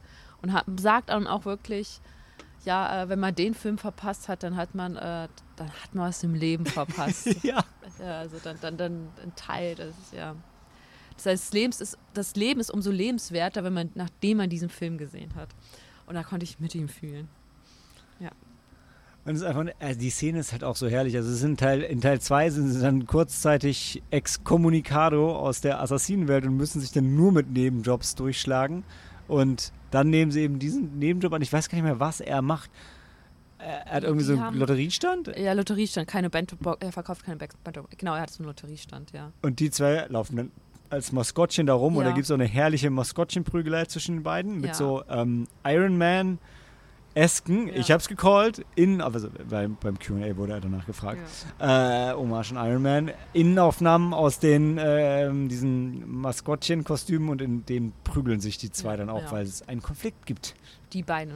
Ja, aber Ja. davor gibt es auch noch ganz süße Szenen so im Hintergrund, weil äh, er hat ja diesen Lotteriestand und da ist irgendwie so eine Frau, die irgendwie aber den irgendwie so blöd anmacht, weil er sie, äh, sie irgendwie noch mehr will oder meint, er hätte sie betrogen und eine von denen schiebt sich so in ihr Maskottchen, also so, so, so ein Ganzkörperkostüm, Mhm. äh, schiebt so dazwi dazwischen, boxt die so weg, so diese Frau und der, der, alte äh, Mann ist dann so ein bisschen erleichtert, so dass, aber es passiert alles im Hintergrund, das ist irgendwie, weil ich glaube, irgendwie davor tanzt dann so eine Ja, da ist eine Girlband, Band, die hat ja. da ihren ähm, ein, Cameo, Ja. will ich fast sagen, ja. Weil der Regisseur kannte die irgendwie. Und danach sind die dann durch die Decke gegangen. Nee, also schon davor, glaube ich. Also bevor der Film raus. Nee, nee, es war doch so, die waren in den USA auf Tour und dann kamen sie wieder und dann hatten sie kurz Zeit, das zu drehen. Aber ich meine, er hatte gesagt, die sind eigentlich zu bekannt, um in dem Film dabei genau, zu sein. Ja. Aber irgendwie hat sich halt ergeben. Mhm. Ja. Mhm. Und dann wurde Helenas äh, Lieblingsfilm zitiert und ich habe gerade. Ja, und dann hab- haben sie ihn zusammen, dann haben sie ihn auch gesehen. Und dann dachte ich, hm, okay, vielleicht zeigen, aber natürlich können sie nichts zeigen. Ja, klar, das wäre Tja, total aber sie zu konnten es aufwendig, kommen ja. kommentieren. Das war sehr schön. Ja. Ja. Ich habe heute nochmal geschaut, a Beautiful Bouquet. Immer noch nicht in Deutschland, nicht in Frankreich, nirgends. Es gibt eine chinesische DVD mit Untertiteln, aber das ist halt halb Bootleg und die japanische, die ist sehr schön, aber die hat halt natürlich keine englischen Untertitel. Also We Made a Beautiful Bouquet, also den, den Film, also der, der Film macht das Leben umso lebenswerter. Ja. Baby Assassins und äh, Baby Assassins 2 Babies auch, aber äh, die kommen hier raus. Kauft die, schaut die, Ja. macht Werbung für We Made a Beautiful Bouquet und ja. Ähm, ich bin gespannt, wie krass man diese Züge hier hört. Äh, jetzt gerade sind die schon sehr laut und ich hatte den nächsten Film schon angekündigt. Was war es? To the Supreme. To the Supreme.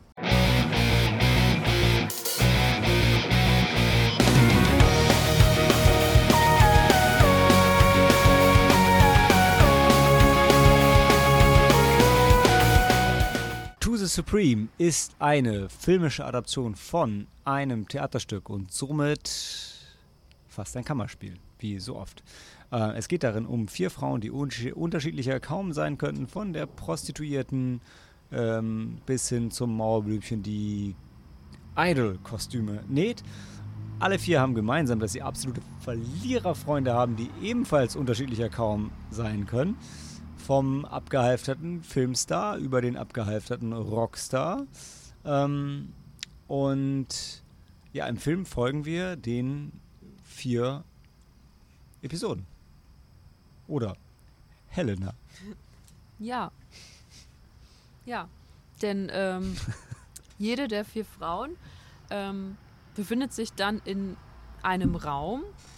Bei äh, zwei, zwei von ihnen ist es auf jeden Fall die Wohnung. Zwei, doch, zwei, zwei sind, befinden sich in ihrer eigenen Wohnung. Die Prostituiert, Prostituierte. Drei in, sind ihre eigene Wohnung. Ähm, Die stimmt, die sind alle in ihrer. Stimmt, bis auf die Prostituierte. Die Genau, die ist Prostituierte in ist in, ihrem- in dem Zimmer, in dem sie. ihren ähm, Kunden empfängt, empfängt, der genau. nicht so ganz ihr Freund ist. Stimmt, eigentlich ein guter Punkt. Ja. Ähm, ja, das stimmt. Aber irgendwie sind sie, sehen sie sich schon seit Jahren und er ist ihr Stammkunde Ja. und ähm, ja. ja. Und ich finde, der Film testet, wie viel männliche Intoleranz und Inkompetenz man ertragen kann. Ja, Ich bin sehr wütend geworden im Laufe des Films. Ja, also sind, ähm, ja, wie du es bereits gesagt hast, sehr unterschiedliche Frauen. Alle von denen arbeiten, au- auch, die arbeiten auch hart, die verdienen ihren eigenen, ähm, eigenes ähm, Geld. Geld um, um ihren eigenen Lebensunterhalt zu Der finanzieren. Punkt ist ja vor allem, die verdienen Geld. Wer kein Geld verdient, sind, Sind die ihre. Men- bis auf, bis auf den der- einen. Bis auf den einen. Die anderen, die, ähm, die ähm, ja, werden von den Frauen quasi. Ja. Stimmt. Die Ironie ist, die eine Frau, die so eine krasse Slackerin ist, hat auch so einen Slacker als Freund, aber die sind so en par. Also die machen, machen Ja. beide so ein bisschen Jobs. Ja, genau, Und er tatsächlich sogar mehr als sie. Ne? Ja, da ist dieses eine Pärchen, also die wirkten relativ jung Mhm. und die wohnen halt in diesem Einzimmer-Apartment und sind ein bisschen ähm, Speziell. schwierig. Also, sie, Also definieren, sie, definieren sich dadurch, dass sie besonders sein wollen. Ja. Alles ist bunt, alles ist rosa, alles ist völlig. Nee, nicht rosa, eher gelb, war, glaube ich, ihre Frage. Alles Gelb, ist krass ja, drüber. Ja, ja. Die schreien sie, auch nur.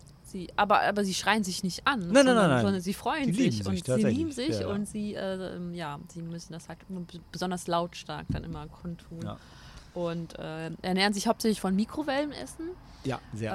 Ähm, ja, und dann schlafen sie dann halt dort im Zimmer und gehen aber auch arbeiten dann zwischendurch. Also, aber beide, beide. Und halt. es ist auch noch ein Corona-Film, die wir eigentlich Stimmt. versucht haben zu vermeiden, aber der spielt Ja. zur Pandemie, was Ja. natürlich dann, da diese Beziehungen teilweise ein bisschen zusammengewürfelt sind, sind sie dann auch so, also enger aneinander gebunden, Ja, als man ja, sonst vielleicht. Genau. Es gibt, dann gibt es noch das andere Pärchen, also es gibt dann diese junge Schauspielerin, die diese schicke Wohnung hat, diese Mhm. super schicke Wohnung hat und die hat einen Mitbewohner, der ist. homosexuell ist, ja.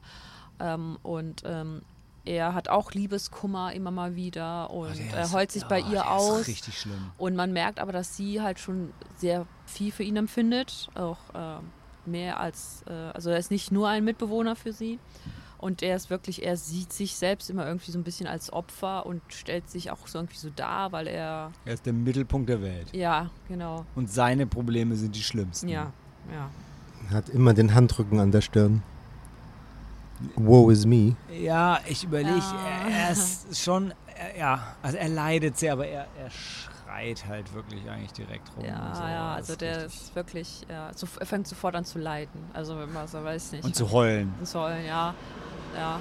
Vor allem, wenn er dann erzählt, dass er einen, einen Mann kennengelernt hat, der ihn dann schick äh, ausführt und er das Essen für ihn bezahlt und dann ist es aber irgendwie dann doch alles ganz furchtbar und ähm, weiß ich schon gar nicht mehr. Du möchtest die Typen, du möchtest die die ganze Ja. Zeit ohrfeigen Ja. und fragen, was eigentlich ihr Problem ist. ja, dann gibt es halt die, die, diese Escort, oder die Prostitu eigentlich ist sie eine Edelprostituierte. Sie hat da so in diesem äh, Love. Äh, Man muss ja dazu sagen, Prostitution ist in Japan illegal. Es gibt Soaplands und whatever, also wo du, wo du gebadet wirst und vielleicht hast du halt zufällig aus Versehen einen Orgasmus. Who knows? Ja. Ähm, aber ja. ja, und dann gibt es halt dann dieses Bordell ähm, und dann ist halt Kein Bordell. kein Bordell, ich weiß nicht, was es ist. Ein Love. Äh, Ah, Love ja. Hotel. Anywho, so ist ja. auf jeden Fall dort. Du siehst halt die ganze Zeit diese, ähm, die, diese Prostituierte, die ich, mir fallen die Namen auch leider nicht. Und die Prostituierte ist auch die ganze Zeit in so einem Negligé zu sehen, weil sie halt immer in diesem Zimmer ist. Und äh, ihr, der Stammkunde, ihr Stammkunde ist halt ein äh, Schauspieler, der kein er, Er er erzählt er immer, dass er Statist. erfolgreich ist ähm, und dass er mit diesem ganz tollen Regisseur zusammenarbeitet. Ähm, ja, aber irgendwie braucht er halt Bestätigung, die er sich äh, nur bei ihr ähm, holen kann.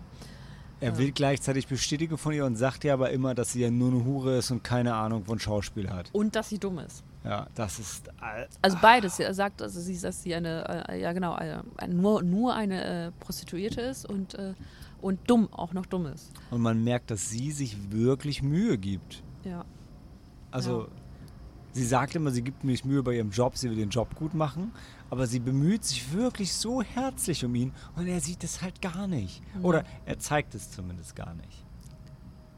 Glaub, ja, ja, ich weiß nicht, ob er es gar nicht sieht. Genau, Vielleicht will er es ja. gar nicht sehen. Ja, ja. Aber du, er denkt immer so, ich bin der Mann, ich, äh, ja, ich Ja, komme nur hierher, um mit dir zu schlafen. Er hat ja krasse Probleme, dass deshalb auch seine letzte Beziehung, die nicht funktioniert ja, hat. Ja. Aber, aber er kommt ja auch daher, irgendwie so nach dem Feierabend, irgendwie dann duscht er noch, dann erzählt er, wie sein Tag war. Also für ihn ist Ja. das ja quasi so eine Beziehung. Ähm, ja. Ich fand am schwierigsten zu tragen für mich war die vierte, die Cosplay, äh, die, die, die Idol-Kostümnäherin, bei der sich so Das ist so eine unscheinbare junge Dame, ähm, die sich auch unter ganz vielen Lagen äh, ähm, versteckt, weil sie selbst irgendwie so, weiß nicht, so, so ein Unterkleid hat, dann noch ein T-Shirt, dann noch ein Pullover, dann noch ein So Kleid, dann süß. noch ein, äh, noch, ähm, so, ähm, so ein Cape drumherum. Und dann trifft sie halt die, ihren ehemaligen Klassenkameraden. Ähm, Na, sie hat ihn auf Twitter angeschrieben und also im Film wird es dann schon erstmal so dargestellt, als hätte sie ihn mehr oder weniger einfach nur so angeschrieben und er drängt sich dann gleich auf, zieht bei ihr ein, geht Ja, einfach nicht mehr weg, furchtbar. fängt an mit ihr zu schlafen ja. und Ja. bleibt einfach. Nach dem ersten, nach dem ersten Treffen. Also die, die treffen sich, unterhalten sich, dann lädt sie ihn zu sich nach Hause ein und auf einmal zieht er sein Hemd aus. Und äh, das, das, das war auch ganz schlimm. Und dann ist er ähm, auch, ähm, er erzählt dann immer, dass er irgendwie so, das ist ein ganz bekannter, also was heißt bekannter, aber es ist ein Er ist ein krasser aufstrebender- Influencer Ja, und hat super und- viele Follower und, und stre er streamt dann auch mal jeden Scheiß und super unangenehm. Ja, und ähm, ja. Er Und spielt etwas, er spielt ihr etwas vor, was er gar nicht ist Ja. und ähm, muss sich dann aber selbst irgendwie als, äh, als, als Mann, äh, also, also da bietet er sich ihr wirklich so als Mann, also quasi ich bin hier der Mann, ich, ich, ich arbeite so hart, ich verdiene das und das ist mein, ähm, und ähm, du kannst dich äh, glücklich schätzen, dass du mich hast, weil du hast mich, diesen ganz Oh, wenn er dann Hecht. sagt, ey, ganz toll, ich, ich gehe heute mal einkaufen, weil heute ist White Day. Das Ja. ist, äh, am Valentine's Day schenken die Frauen den Männern was, am White Day schenken die Männer was zurück. Heute ist White Day, heute gehe ich mal was einkaufen. Und dann betont er das so oft und so oft und, im, und, Und- wie ja. toll es ist. Und dann kauft er aber auch nur das, was er haben möchte. Und ähm, ja, ich habe noch gedacht, als er dann sein Portemonnaie vergessen hat, dass dann doch sie bezahlen Echt, muss und ich so. auch, ja, aber das dachte ich kam dann nicht. Aber Geld ist bei ihm nochmal ein anderes Thema. Ähm, und also da wir, da wir ein bi- bisschen, ich will nicht sagen Zeitdruck haben, aber äh, wir können noch sagen, dass es dann am. Also das war dann so mit Hälfte des Films gibt es irgendwie so einen krassen. nicht der Hälfte, nicht die Hälfte. Nicht die Hälfte, also, also gibt es so einen Bruch. Du, du denkst, der Film ist schon fast vorbei. Ich rede jetzt nicht vom Ende, aber Ja. diesen Bruch, wo Ja. es dann aber mal diese Flashbacks gibt. Mhm. Dann, weil dann gibt es dann halt irgendwie, das wird vorher noch so ein bisschen angedeutet. Also die, jede Figur, jede Frau? sowohl Frau als auch Mann, die erzählen dann etwas von ihr aus ihrer Vergangenheit. Und dann auf einmal gibt es diesen Bruch und dann wird die Vergangenheit gezeigt und dann merkst du, oh, die ähm, Spoiler, Spoiler, äh, die vier oder die acht sind tatsächlich alle irgendwie miteinander ähm, ähm, verknüpft. Verknüpft, wir's So, ohne ja. jetzt alles spoilen zu Ja. wollen. Ne? Also um, um ein Fazit zu ziehen, ich war bei dem Film an einem Punkt, wo ich dachte, okay, ähm, dann ist der jetzt vorbei und das, die Geschichte geht so und so aus und das war lehrreich und interessant, aber hm, irgendwie ist noch nicht alles gesagt, weil ja, auch nicht also ich habe zwar einen krassen Hass auf diese Männer und das ist schwer zu ertragen, aber jetzt bei den Frauen war auch nicht vielleicht alles ganz smooth, auch wenn das jetzt so aussah. Aber ein toller Film, den ich gesehen habe, schön. Und dann explodiert dieser Film halt einfach.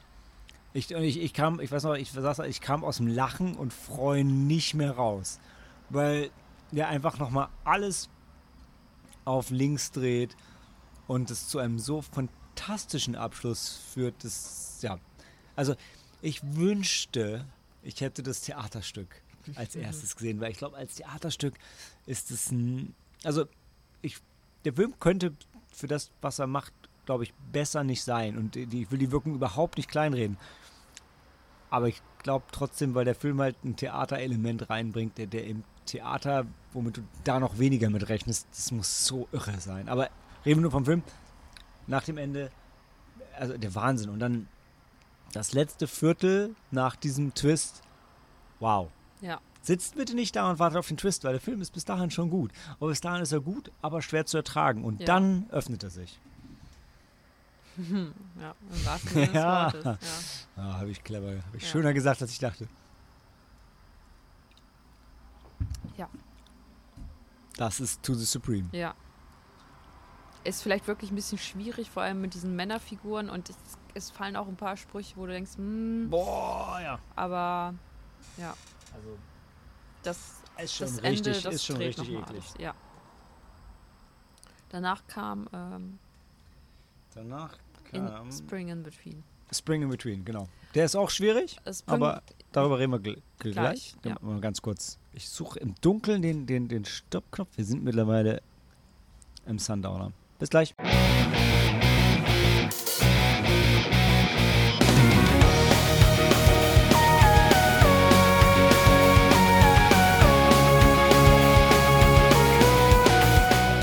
Spring in Between. Ich nehme das Fazit nicht vorweg, weil das wäre gemein. Aber das QA bei diesem Film war wichtiger als bei jedem anderen Film, glaube ich. ähm, ja. Der Film, es ist auch ein Regiedebüt von einer jungen Dame. Die vielleicht nie wieder einen Film machen wird. Ähm, das wissen wir nicht. ähm, wir haben die junge Dame auch da schon vorher gesehen. Äh, also sie hat auch den Film quasi mit eingeführt. Also ähm, kurze Einführung hat sie dann gegeben. Und ich habe schon, als ich sie gesehen habe, also vom Stil her, wirklich Kleidung, Frisur, Ohrringe, ähm, die, vor allem die Ohrringe fielen mir auf. Und dann kam der Film und dann habe ich die Protagonistin gesehen und dachte, ja, ja, das ist ihr Film Ohrringe sind ihr Ding. vor allem Ohrringe, weil die Protagonistin, das ist wirklich, sie hat durchweg, äh, äh, hat sie durchweg, hat sie halt dann ähm, diese sehr auffallende und äh, sehr äh, spezielle Ohrringe an. Ich würde halt gern so dumme Männerperspektive. Ich würde, seitdem du es mir gesagt hattest beim Film, habe ich es auch gesehen. Ich hätte gerne, ich würde gerne nochmal zurückspringen, wenn du mir nichts gesagt hättest. Dann Hätte ich dann überhaupt irgendwas mit Ohrringen hinterher gemerkt oder nicht? Weil es ist schon sehr, sehr präsent im Film, das stimmt. Ja, Absolut. weil die wirklich sehr, also sehr, teilweise sehr groß und sehr besonders schön sind und auch sehr, also äh, es sind halt nicht so ganz, nicht, sind nicht so einfache ähm, kleine Ohrringe, sondern auch sehr, ach egal, ich spreche jetzt ja noch nicht, sind auch sehr farbenfroh. es geht auch, eigentlich im Film nicht um Ohrringe. Nein, nein, also es geht eigentlich um eine junge ähm, Redakteurin, die arbeitet für ein Magazin, so ein Lifestyle-Magazin und die interviewen auch unterschiedliche Personen halt. So ein äh, gehobenes Lifestyle-Magazin, ne? ja, ich glaube Schon schon. Hochglanz. Ja. Ja, also interviewen auch nicht, also jetzt nicht so, so diese Pop-Sternchen, sondern Genau. halt auch Künstler, Künstler. Musiker, wahrscheinlich auch Autoren. Und ähm, sie hat es auch nicht einfach. Und ähm, dann hat sie aber irgendwie, ich glaube, durch Zufall kann, sie- kommt sie dann halt, kann sie dann an einem, ähm, einem Interview von einem jungen Künstler teilnehmen. Und äh, das Besondere an diesem jungen Künstler ist, äh, dass er einfach seine Bilder nur in Blau malt. Also all seine Bilder sind, er ist relativ jung, all seine Bilder, äh, er nutzt nur die Farbe Blau für seine Kunstwerke und ähm, er ist Autist. Ähm, wir treffen ihn auch so ganz süß, wie er Baumrinde von den Bäumen kratzt und halt völlig da drin aufgeht. ja, weil es ein spezieller Baum ist und äh, ja, genau. äh, Ja. Am Anfang denkt man noch, oder ich dachte ich noch so ein bisschen, er ist einfach, ist einfach ein Künstler. Das ist halt einfach nur so ein bisschen verschroben. Mhm. Aber nee. Man, äh, das ist auch mit so, also man folgt ja ihr und äh, sie spricht das ja dann auch, glaube ich, direkt nach dem ersten Interview auch an. Das ist, glaube ich, auch ein Fotoshooting, was sie dann mit ihm machen und dann, dann fragt sie auch direkt den, äh, ihren Chefredakteur, ähm, ich weiß nicht, wie, wie sie es genau anspricht, aber sie spricht äh, ihn darauf an. Ähm, und dann erklärt das der Chefredakteur und, glaube ich, auch die, noch die Fotografin. Ähm, ja. Ähm, ja, und dann äh, folgen wir halt ihr und dem Künstler, ähm, wie sich so ein bisschen annähern. Weil Und- sie haben dann doch eine, eine gewisse Bindung. Und man merkt halt schon, also es ist ein bisschen, ist natürlich ein Filmtrope, aber irgendwie dann doch realistischer, als man denken würde, eingefügt, weil sie, sie googelt dann erstmal auch, ne? Sie guckt Ja. so, ja, wie geht man denn mit Autisten um? Was heißt das denn eigentlich, wenn jemand irgendwie im autistischen Spektrum ist und so? Und ähm, das ist so ein bisschen, wie ich schon gesagt habe, naja, so wird das in Filmen halt immer dargestellt. Aber wenn man sich anfängt da reinzudenken, merkt man, naja, das würden wir wahrscheinlich alle auch erstmal so machen, wenn wir so jemanden kennenlernen. Ja. Also wenn man dann, wenn einem dann bewusst wird, dass, äh, dass diese, dieser Mensch in diesem Spektrum befindet, äh, Ja. dann würde man sich wahrscheinlich danach noch mehr Gedanken machen und dann denken, okay, wie, was, was, was kann ich dann anders oder besser machen. Ja, Ist übrigens gerade ein Güterzug, falls ihr euch fragt, falls ihr das hört. ja. Ähm, Ja. Nee, und im Film- Und dann, also das eigentlich, äh, das, die, äh, die, die Prämisse des Films ist, dass halt, dass sie halt äh, dieses große, dieses große Interview, dieses große Special zu und über ihn rausbringen wollen in dem Magazin. Und das ist ihre Aufgabe und sie bekommt dann auch den Job und äh, dann verbringen sie halt sehr viel Zeit Ja. miteinander. Also es ist nicht nur ihre. Aufgabe. Also sie regt das schon an. Sie will das machen. Ja. Sie, ja, das ist die Idee von diesem Kollegen von ihr, der so Fan ist. Aber es ist ihr Projekt. Mhm. Also sie initiiert das. Und sie kriegt das nicht aufgetragen. Und ähm, also der Plot vom Film ist dann, und das ahnt ihr wahrscheinlich auch schon, ja, sie verliebt sich so ein bisschen in ihn. Ja. Sie hat aber auch eigentlich einen Freund. Stimmt, sie hat einen Ähm, Freund. Die Beziehung, da läuft halt auch nicht alles richtig. Und das ist, worum es in dem Film geht. Also was bedeutet das, so jemanden zu lieben? Wie geht das? Geht das überhaupt? Und wo stehen wir denn alle auf dem Spektrum? Also weil so ähnlich wie mit XY, männlich, weiblich, ist ja auch niemand ganz oder gar nicht autistisch. Und das sind, es gibt sehr viele sehr schöne Szenen in dem Film, sehr viele sehr einfühlsame Szenen im Film. Und ich habe mich beim Zuschauen dabei ertappt, wie ich erst dachte, der Film geht in die eine Richtung und dachte, ah, da macht es euch aber ein bisschen zu leicht. Das war ein bisschen, mm. Und dann ging der Film aber in eine ganz andere Richtung und dachte ich wieder, naja, das ist jetzt aber auch nicht so, also weiß ich jetzt nicht.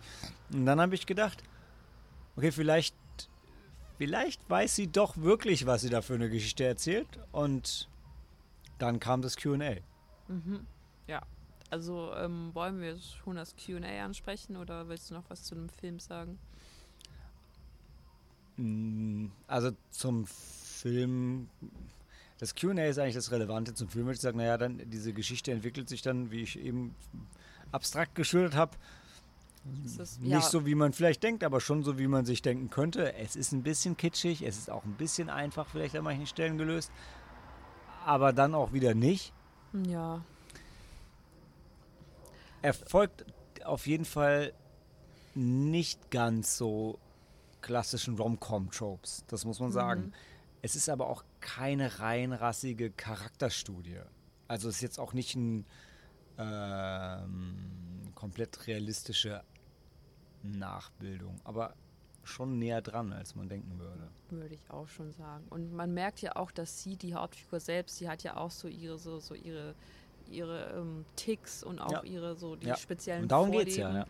Und ähm, ja, das, was ich noch erwähnen kann, was ich besonders schön fand, war halt ähm, ähm, das The also die Farbe Blau ist ja sehr präsent im Film, weil er halt auch als Künstler nur in Blau malt, weil Blau beruhigt ihn.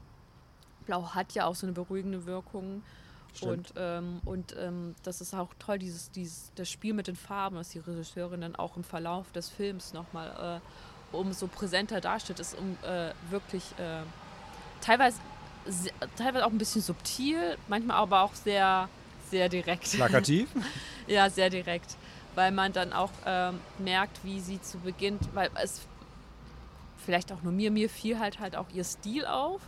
Und am, zu Beginn trug sie sehr Der Kleidungsstil, ne? ihr Kleidungsstil, sehr viele erdfarbene und ähm, Töne und auch sehr mehr so ins Gelbliche. Und zum Ende hin trägt sie natürlich viel mehr Blau, weil sie sich dann ihm umso verbundener fühlt. Aber das kann ich sehr gut nachvollziehen, wirklich, weil äh, wenn, wenn ich weiß, ähm, wenn ich weiß, dass meinem Partner das und das gefällt, dann natürlich, äh, ich glaube dann auch unbewusst möchte ich ihm auch eine Freude machen und dann, dann denke ich mir, und das Man zieht sich ja auch für seinen Partner an. Genau, Also, genau. das klingt Wobei jetzt ein bisschen komisch, ist aber. halt, ja, ja. ja, ja, Aber- ja, Ja. Und filmisch müssen wir noch die Kamera erwähnen. ja. Weil die, also er hat so ein bisschen so Ticks und zappelt immer so ein bisschen. Mhm. Und dann gibt es halt immer so Momente, wenn sie anfängt, sich da wirklich reinzufühlen und dann wird auch die Kamera ganz unruhig. Mhm. Und das hat aber was herrlich verspielt Schönes im Film. Ja, das hat mich am, zu Beginn ein bisschen verwirrt, aber als ich dann mehr Zeit mit den beiden verbracht habe und auch mit ihm, habe ich dann auch verstanden, ach, weshalb das dann so gefilmt Ja. worden ist. Willst du das QA auflösen? Oder soll Okay. ich? Also wie du möchtest. Also ich weiß, ähm, okay, wir, nachdem der Film dann, nachdem dann die End-Credits liefen, ich weiß noch, dass du dann meintest, okay, jetzt, ähm, jetzt, du, du meintest dann noch, wenn, wenn jetzt, wir müssten die eigentlich die Regisseurin fragen, ob sie in ihrem, um, in ihrem näheren Umkreis eine Person ke kennt oder kannte, ähm, Genau. die halt auch Autist ist und dann erübrigen sich alle anderen Fragen. Und das war tatsächlich auch die allererste Frage, die einer im Publikum gestellt hatte.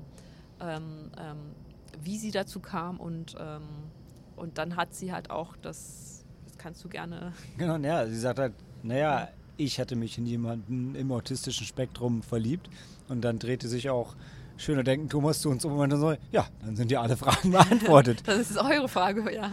genau. Und genauso war es auch. Aber es ging dann noch weiter. Mhm. Und dann meldeten sich auch einige Personen, die Erfahrung mit Menschen im Spektrum hatten oder selber Selbst. auf dem Spektrum sind. Und alle waren sich einig, dass der Film das realistisch und gut dargestellt hat. Ja. Und also ich habe dann gedacht, ja, was weiß denn ich? Dann war das richtig. Ja, Und da, damit ist halt alles zum Film gesagt. Er ist, er ist unterhaltsam, er ist schön, er hat seine romantischen schönen Stellen, er ist auch ein bisschen kitschig. Er hat sich für mich ein bisschen unrealistisch angefühlt. Offensichtlich trifft er aber den Nerv und stellt das korrekt, so korrekt dar, wie so ein Film das eben kann. Mhm. Und ich, da, ich will nicht sagen, dass er dadurch unangreifbar ist, aber für mich ist er dadurch unangreifbar und definitiv wertvoll. ja. Ja. Und wir können auch noch erwähnen, äh, der Film heißt Spring in Between und äh, die Protagonistin Ja. hieß Haru und Haru bedeutet auf Japanisch Frühling.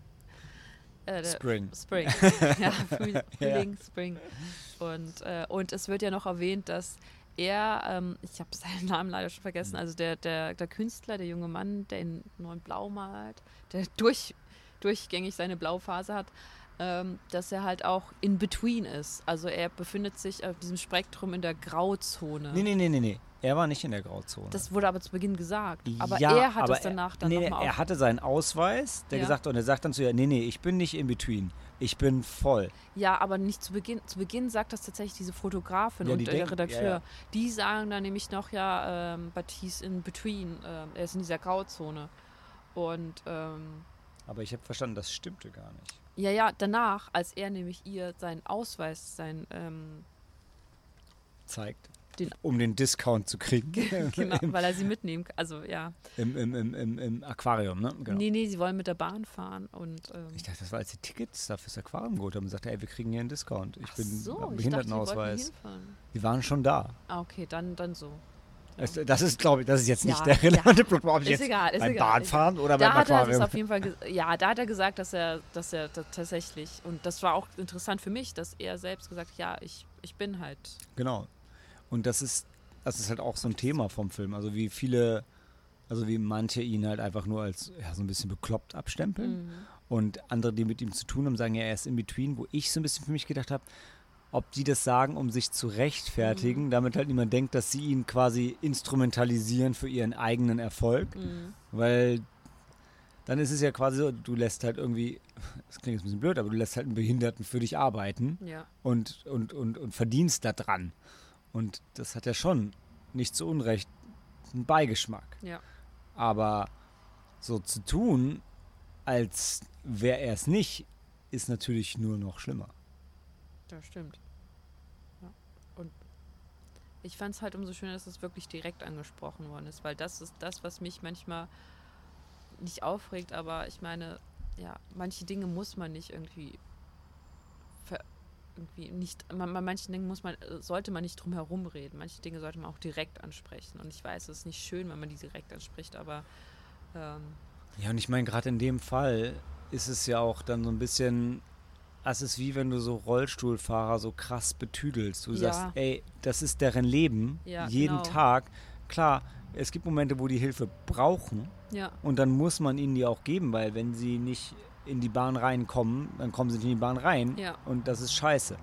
Ähm, Aber so wie bei ihm, so zu tun, als wäre er es nicht, Ja, ist ja Quatsch. Quatsch. Weil das weiß er auch selber und das beleidigt ihn nur, wenn du, weil dadurch tust du so, als wäre die Krankheit was, also natürlich ist es eine schlimme Krankheit, aber du tust dann so, als wäre es was, für das man sich schämen muss Ja. und deshalb redet man nicht drüber und das ist, das Ja, und das finde ich, da, das sollte es nur nicht sein. Ich finde das auch, dass man es so trägt.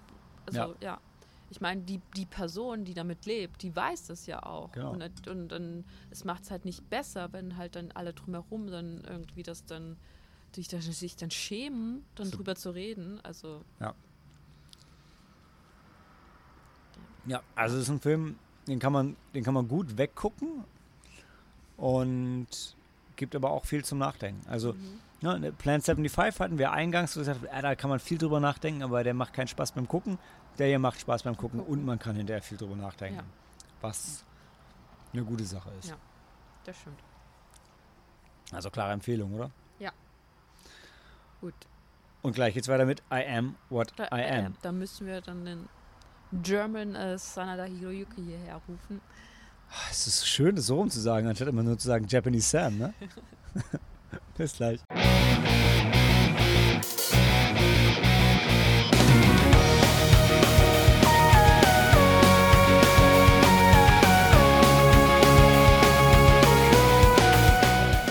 I am what I am and well, ich wollte so gern sagen and I am not dran, aber es And that's all that I am. Yes, that's all that I am, the moderator. Äh, und das Intro spricht äh, der Sam. Also, wir haben ähm, Sonata Kasumi, die als Anfang 30-Jährige immer noch Single ist, bei ihren Eltern lebt und sich weigert, dem Druck ihrer Mutter nachzukommen, endlich zu heiraten. Die, die ist gespielt von Helenas bester Freundin aus Japan, oder? Genau, Toko Miura. Miura. Miura-san, Für diese Rolle hat sie auch den Rising Star Award bekommen. Toko-chan. Ja, aber wie bereits äh, bei Navis Love erwähnt, das ist, ist so, ein, so ein Ding in Japan. wird- Also früher war das wirklich so, wenn eine Frau, die 25 war und noch keinen Verlobten Kommt hat jetzt der oder Christmas keine, Cake? kommt der Christmas, ja, da kommt der Christmas Cake. Also das, musste ich mir auch äh, ein paar Mal anhören. Das war nämlich so ein, ähm, Spruch, den Frauen, den Jap Japanerinnen, die, die über 25 waren, die mussten sich den oft anhören, weil ähm, in Japan ist es Tradition, dass man zu Weihnachten so eine, also so eine Sahne-Erdbeertorte isst, vor allem Pärchen zusammen, äh, am 24. Dezember. Und dieses, dieses, diese Sahnetorte ist am 25. schon schlecht. Also weil es halt so, ja, so frisch ist. Und wenn dann halt, und dann da kommt dann die Parallele zu, der, zu den Frauen, die dann 25 werden und dann keinen Mann äh, haben, ähm, die sind dann auch schlecht. Und ähm, Während wir einen Videopodcast würdet ihr meine Augen rollen sehen. Drehen sich fast aber- nach innen. Und ich dachte, dass es heutzutage nicht mehr so ähm, nicht mehr so relevant sei oder dass es halt nicht mehr, ähm, dass es diesen Spruch über, dass dieser Spruch überhaupt keine Angriffsfläche mehr, äh, ge- also dann, dass es keine mehr äh, geben würde. Aber dann sehen wir halt auch hier I am what I am und die die die junge Dame ist gerade mal 30 und da wird ihr das auch schon um die äh, ja. Ja, Ohren ähm, also im Endeffekt ist das ein queerer Film. Mhm. Ja. Mit dem Twist, dass eben die Andersartigkeit äh, daher kommt, dass sie für niemanden jegliche romantisch asexuell ist wieder eine andere Definition. Es geht ja noch einen Schritt enough, weiter, ja. weil asexuelle Menschen haben tatsächlich können romantische Beziehungen eingehen und hängen an ihrem Partner und küssen viel und gerne. Mhm. Ja, aber sie, sie hat ja so auch in ganz normalen sozialen Interaktionen, wenn sie angeflirtet wird, ist sie ja total verdutzt und guckt, ist irgendwie wie ein Reh in den Scheinwerfern. Hä? Hä? Hä? Hä? Hä? Das ist der zweite Film nach Baby Assassins, Ja. wo das super oft äh, vorkommt. Ähm, ja, Ich, möchte ganz kurz reinspringen, Mhm. um nochmal auf die Christmas Cake-Thematik zurückzukommen. Also äh, nicht im Detail, In dem Film kommen keine Kuchen vor. Genau. äh, stimmt gar nicht. Äh, aber was ich sagen wollte war, ähm, dieser bleibenden und gerechtfertigten Gesellschaftskritik zum Trotz möchte ich hervorheben, geht mal gedanklich die Filme durch, die wir äh, euch äh, in dieser Sneaky Monday Folge bisher vorgestellt haben, wie viele davon ähm, eine Frau im Lied hatten. Und das fand ich super beeindruckend. Und das war nicht das Konzept von der Nippon Connection, das war ja Countrysides and Das Cityscapes. ist auch, also da müssten wir nochmal eine statistische Erhebung machen, weil also, zumindest die Filme, die wir gesehen haben, waren sehr frauenlastig. Ja, und das war nicht deshalb ausgewählt. Wir haben immer nur geguckt, also was die spannenden Filme sind. Es stimmt, Sam hat recht. Viele von den Filmen, die wir nicht gesehen haben, hatten, glaube ich, männliche äh, Hauptfiguren. Aber bei unserer Filmauswahl war es auch bei uns, ohne jetzt Wert darauf zu legen, Frauenfilme zu gucken, war es krass. Und das waren jetzt nicht alles Romcoms, ne? Also, Hm. sorry. Zurück zum Thema. Ähm, mir ist erst hinterher aufgefallen, dass ähm, der englische Titel Popeye zitiert. Das ist aber auch nur dir aufgefallen. I am ich. what I am and that's all that I am ist ja so ein existenzieller Philosophie ähm, Professor Sprech. Ähm, und äh, die die äh, Der Originaltitel war Freckles, ne? Mhm. Nee, was nee, das Das heißt war- auch Sonnensprossen. Ja, ja. nee, nee, nee, nee. Der Hä? Originaltitel war ähm, ein, ähm, Ihr Spitzname. nein, nein, ihr Name, ihr Nach- Ja. und Vorname, Zusammen. Ihr Zusammen. Spitzname. Sobakazu. genau. Und sie hieß Soba, wie hieß sie? Kazumi ist Soba, äh, So, Sonata Kazumi? Genau. Und und der, der Spitzname war, bedeutet, hieß übersetzt. Ich heißt glaube, es da hat mir. Autocorrect nein, nee, nee, das war reingeredet. halt nicht ihr Spitzname. Sobata Kazumi. Wir haben gesagt, das wäre ihr Spitzname, aber der wird im Film nicht benutzt. Nee. Nein, sie hatten überlegt, das als Spitznamen zu nehmen. Ähm, aber da der, dieser, dieser, ähm, der Begriff halt auch ähm, Sommersprossen bedeutet und sie aber keine hat, haben sie das halt dann rausgenommen. So habe ich es verstanden.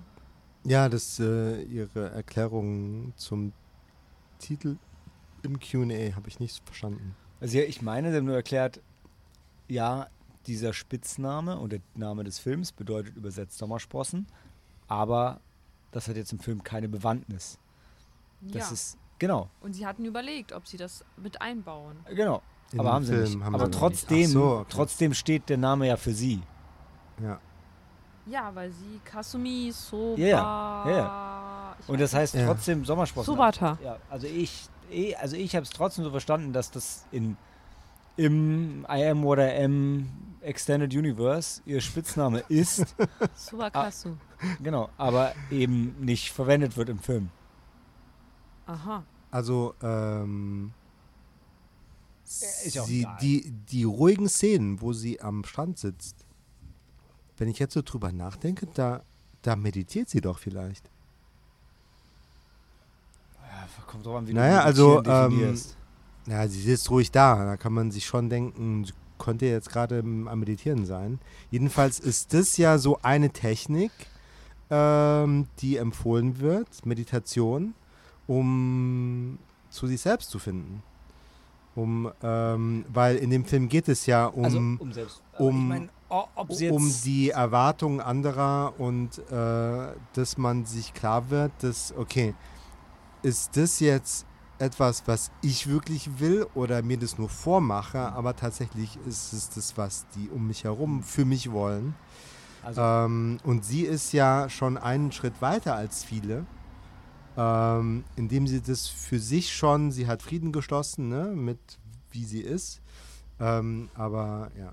Sie, äh, die, ihre, ihre Mitmenschen wissen es noch nicht. also ob sie jetzt meditiert oder nicht, ich stimme dir auf jeden Fall zu, dass sie da am Strand sitzt und Hm. über sich nachdenkt. Und ich habe dann mal die Szene gesehen und gedacht so, alter Mädel, du hast so viel Weiß an, das ist alles so dreckig. Wie, wie, sie ist immer so sauber da an diesem Strand und kommt auch immer so Ja. sauber weg davon. Weil hat mich fasziniert. ist doch nur Sand. Ja, ja, aber äh, Sauberer Sand. weißt du, ich, Sand ist doch voll eklig, der geht doch überall rein und. Star Wars Episode 2. Ja. Nee, ähm, aber es war auch eine schöne realistische Darstellung von japanischen Stränden, die halt scheiße sind. Und das ist halt auch so ein, so ein kleiner, kleines Stück, wo so ein bisschen Sand ist und so ein bisschen Strandfeeling. Aber das kann, aber jetzt mal zum Film, ne?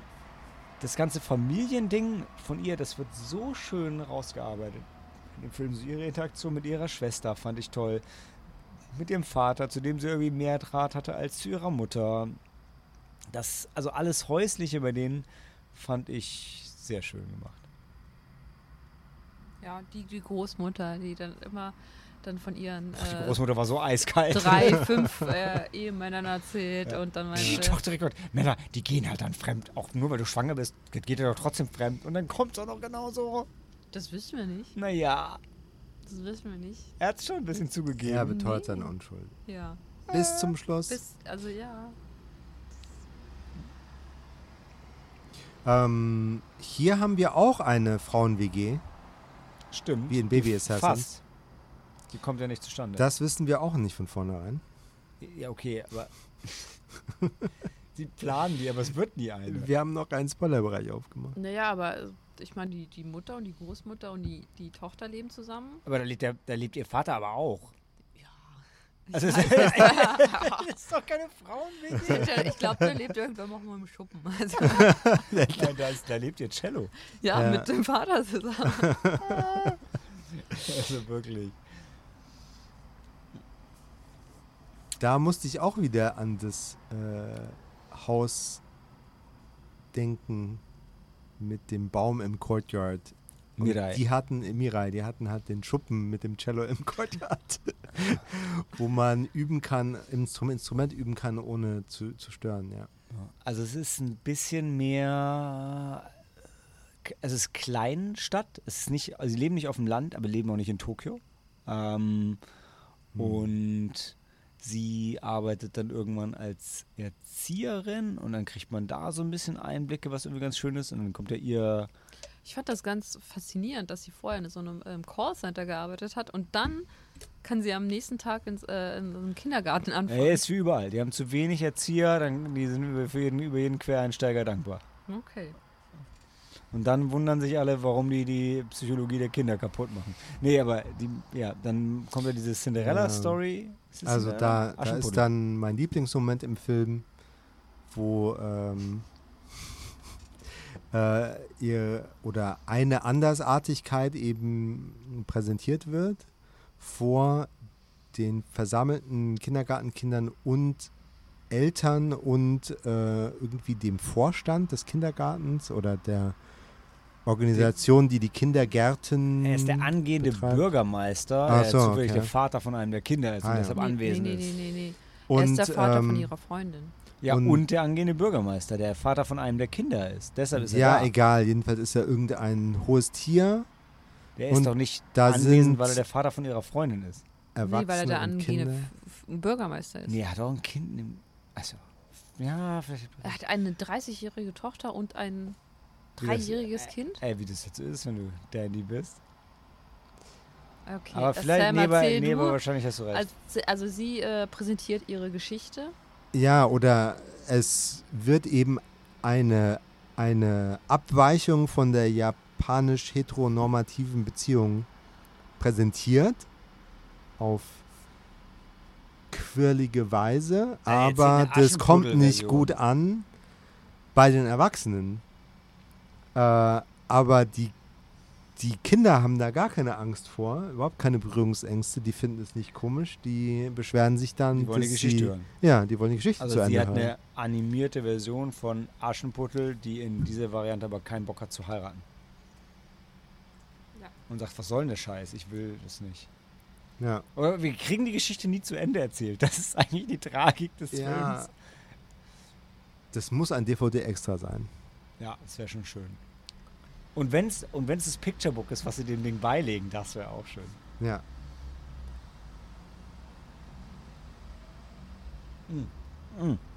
Und was Schönes, was so, also was ja ein, ein Sub-Sub-Subplot ist, dass ihre beste Freundin eine Ex-Pornodarstellerin ist. Das ist ja, das ist ja an sich schon genug Dramaturgie für einen ganzen Film. Und dann wird sie von, von Fans angesprochen, wo du denkst, sie ist seit fünf Jahren nicht mehr im Geschäft. Und diese Jungs, die sie ansprechen, sind gefühlt 14. Aber ähm, das war schon cool. Also äh, ganz ehrlich, also sowas ist, das ist schon, das ist eine Folge How I Met Your Mother, locker vom Plot her. Das ist schon toll. Und äh, die treffen sich immer in, in einem Café, wo die Tische Alte Videospielautomaten. alte sind. Videospielautomaten Diese sind. ganz alten, diese, diese, diese Tischautomaten-Kabinetts. Wo man sich fragt, ob die noch funktionieren Ah, ja. und ob die Spieleabende organisieren. Auf jeden Ehrlich? Fall Ist- Ist mir funktioniert. gar nicht aufgefallen. Nee, also du hast ja gesehen, das waren halt diese Knöpfe am Rand und die waren halt super niedrig und haben immer eine Glasplatte drauf gehabt. Und Habe ich nicht gesehen. an sich. Ich habe die Hm. beiden gesehen Ja, ja. und, und Ja. die, die Deshalb- Getränke, die deshalb sie ich habe hatten. ich es auch lange nicht gesehen, bis Malte mich drauf Deshalb habe ich auch. Sam angestoßen, weil ich wollte dich vom Film nicht ablenken. Nee, ich bin mir nicht, ich war mir nicht ganz sicher, aber genau so sind diese, diese ganz alten Cabinets, die, die gab es halt. Und da konntest du dann so manche zwei Pac-Man oder so lief dann da drauf und hast du halt vor dir den Controller und unter der Glasplatte war halt der Fernseher. Und ja, aber darum ging es in dem Film nicht. aber es war ein schönes Detail. War ein schönes Café. War ein sehr schönes Café. Nee, und generell, also der Film nimmt einfach wahnsinnig viele, viele Themen, nimmt er so locker, also ohne dass du den, den Aufwand, der ins Skript gegangen ist, also, du, du, ihr zwei reckt euch auch gerade, als wird ihr so völlig, völlig, also synchron total herrlich anzusehen. Schade, dass es ein Podcast ist. ähm, nimmt der Film halt so total locker einfach so mit. Also auch dann, wenn sie mit dem einen diesen Rahmentypen, dann, gibt, dann wird noch arrangierte Hochzeit eben kurz mit abgefrühstückt, wo wir in der Sneak letztens einen ganzen Film für gebraucht haben, der nur halb so gut war und das nur ein Viertel so gut dargestellt hat. Mhm. Diese arrangierte Hochzeitsfilm über die indisch-britische Hochzeit. Ach, der. Ach, ja. Ja, genau. Und hier wird das mal so eben in, in, in, in einem Viertel des Films Ja. abgehakt. Und zwar total herzallerliebst, Mhm. Wie das dann klappt und nicht klappt und sie in das Rahmenjahr geht und ihn dann wieder trifft. Und also da, da steckt so viel drin in dem Film. Ganz toll. Ja. Ja. Ja. Ja. Ja, und äh, sie wird auch immer mal wieder gefragt, was ihr Lieblingsfilm ist. Und ihr Lieblingsfilm ist äh, äh, War of the Worlds mit Ah, äh, Tom, Tom Cruise, Cruise. in der Hauptrolle. Die Version, ja. Äh, und dann jedes Mal, erwäh- und ich habe mich auch gefragt, was, warum denn gerade dieser Film? Aber sie erklärt das dann auch immer, weil sie ja immer mal in ab, gewissen Abständen drauf angesprochen wird. Und dann, er, dann erklärt sie es, ja, äh, in all den anderen Filmen ist er halt dieser super coole Typ. Und hier ist er halt Ein einfach. Held und ein Übermensch. Genau, und hier ist er einfach ein ganz normaler Mensch, so wie du und ich. Ähm, und dann erwähnt sie auch immer wieder, ähm, äh, wie toll sie es findet, wenn er läuft. Weil sie sagt, Und dass es der einzige Film ist, wo er einfach vor etwas wegrennt, Ja. anstatt heroisch on a mission auf ein Ziel zu. Ja. Ja. Und jetzt könnt ihr darüber nachdenken, wie der Film vielleicht ausgehen könnte. Und wir reden gleich über Our Huff and Puff Journey.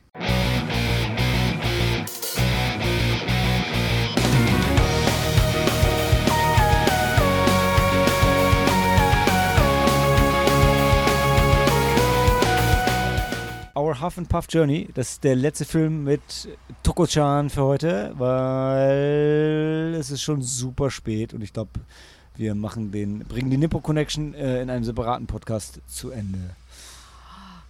Und Our Huff and Puff Journey haben wir im Kino gesehen, im Malseen-Kino. Das war sehr schön.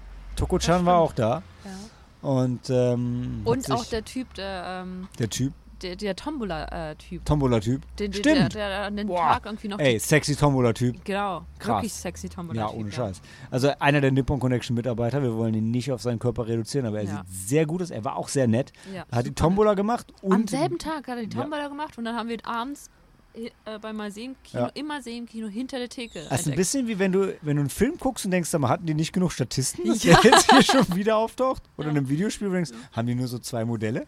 Ähm, weil der war auf einmal da hinter der Theke Mhm. und ähm, hat uns Kidding Ja, gegeben. es gab Kino im Mal sehen Kino. Ja, Aber mega geile Organisation von Ja. Nippon Connection. Vielen Dank. genau. Und äh, der deutsche Sanada Hiroyuki wird uns jetzt äh, Die Huff and Puff Journey vorstellen. The plot, such as it is. Ähm, es geht wieder um vier Mädels, Schulmädels. Schulmädels. die, äh, die schwänzen, um Aber so richtig. mit dem Fahrrad von Fukuyama, Shima.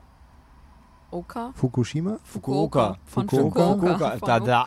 Boah, Fukuyama. Shima. Oka. eine Insel im Westen Japans, richtig? Ja, genau, die, Ja. die, die große Insel links unten. Ähm, Nach Tokio. um mit dem Fahrrad nach Tokio zu fahren, weil dort ihre herzallerliebste Band auftritt. Creep? My Mhm. Creep? Boyband. Creep. Creep. Ja. Creep. Und äh, irgendeiner online hat gesagt, ach, das ist ganz einfach, diese Strecke mit dem Fahrrad zurückzulegen. Ähm, ja, also es ist ein Roadtrip-Film. Und er, er, hat, er ist ein bisschen Found Footage, also es ist viel Ja. on Camera, weil die es selber dokumentieren, aber zum Glück nicht nur. Ich sag zum Glück, weil ich kein so großer Fan von Shaky Cam bin. Creep Hype heißt die. Ah, genau, Creep Hype. Das hat mich immer irritiert, weil ich immer dachte, sie reden von dem Hype um die Band Creep. Aber Creep, äh, äh, Creep Hype ist auch ein englischer Bandname, den sich nur Japaner ausdenken können. Genau, und dann, Ja, aber die gibt es bestimmt wirklich. Ja, gab's Osaki wirklich? Song. Ja. die waren ja auch auf der Bühne, klar gibt's die wirklich. Willst du etwa, du willst ja nicht Creep Hype. Die, die, nee, egal. Ähm, ja, und es ist das, das, äh, ich weiß gar nicht, worauf man alles bei dem Film eingehen kann. Er ist sehr naturalistisch, er ist sehr charmant, die vier Mädels sind sehr einflussreich. Ich, hab- ich fand es interessant für mich so, als jemand, der immer sehr auf Zeitpläne und so weiter achtet. Ich dachte immer so, boah, die haben ja alle Zeit der Welt, ey. Jetzt hüpfen sie noch am Strand rum und irgendwie haben die es so gar nicht eilig, irgendwie irgendwas zu machen, irgendwo hinzukommen. Und zum Schluss kommt es halt um jede, geht's um jede Minute. ähm, aber ja, ist, also ist schon irgendwie eine krasse Erfahrung, der Film. Weil man wieder ähnlich wie bei, oder mehr noch als bei Sayonara Girls, findet man sich, glaube ich, schon auch so ein bisschen wieder in ihrem Optimismus und in ihrer Jugend, wie sie das einfach alles so für sich erleben. Es gibt so ein paar creepy Momente, weil sie dann viel per Anhalter unterwegs sind und sie haben halt irgendwie minus 5 Euro und dann arbeiten sie sogar noch in einer Hostessbar, um weiterzukommen und sind aber alle ultra minderjährig. und es ist schon alles ein bisschen gruselig, aber es bleibt relativ harmlos und natürlich bricht dann so der Konflikt aus in der Mädelsgruppe und es geht auch viel um, um Fandom auch. Das wird mit aufgearbeitet. Das ist jetzt nicht der Kern des Ganzen, aber da sie halt zu einer Band fahren und jung sind, ist es für sie halt ultra wichtig. Und ja, es ist eine sehr jugendliche Perspektive. Ich finde es einfach cool, äh, wie man das schafft, als Regisseur sich in sowas reinzudenken und das Ja, so als, realistisch vor allem als Drehbuchautor. Ja. All, Ja, ja. diese, all diese Dialoge wirken so natürlich und improvisiert, dabei ist alles geskriptet. Zumal drei der vier äh, Mädels Laienschauspieler Genau. sind. Toko-chan war die einzige echte Schauspielerin. Echte Schauspielerin, aber ja, trainiert. Dressiert, ja. Ja, es ist spät. Helen, du siehst aus, als willst du was sagen. Du hast ja, die Band Creep gefunden. Hype, äh, die äh, gibt es immer noch. 2000, seit 2001 spielen und musizieren sie. okay. Ah. Also die spielen ihre Instrumente selber, sagst du? Nicht wie Setsuna vor. Ja. Und, Und- und- wie ist und noch Doors to Hell? Doors to Heaven? Heaven's Door? Wie hieß noch Sets of Force? Stairway to Hell? Ja, Heaven's Nein. Door. Ich glaube, die ist in Heaven's Door. Genau, Heaven's Door, ja. Aber ja. guck mal, wie traurig sie alle hier wie ich, in die Kamera Ja, weil sie halt alt sind. Ah, der linke? Ah ja. Okay. So, yeah. That's that. That happened. Ähm, ja, also ich, ich es war halt wieder, äh, ich kann es nicht Sehr so, spät. Genau, ich kann es nicht so ganz trennen. Es war spät, es war warm, wir hatten schon irgendwie zwölf Filme gesehen, gefühlt an dem Tag. Äh, und es war ein bisschen schwer, sich dann auf den Film einzulassen, vor allem, wenn man dann, als dann ab Szene 1 irgendwie klar war, so, ach, das ist so ein Film. Das sind total realistische junge Mädchen und wir sind halt schon ein bisschen älter und dann, Das fand ich gar nicht so schlimm. Das, du was bist ja auch ein Mädchen und jung. Ja, ja, und ich war mal jung. Äh, der. Zug ist schon abgefahren. So wie Creep Hype. Es kommt halt, weißt du, wenn du so alt bist wie ich, hast du da eine andere Perspektive drauf. Okay. Der, ich, ich, was, ich, was mich gestört hat, war tatsächlich die, die Kamera.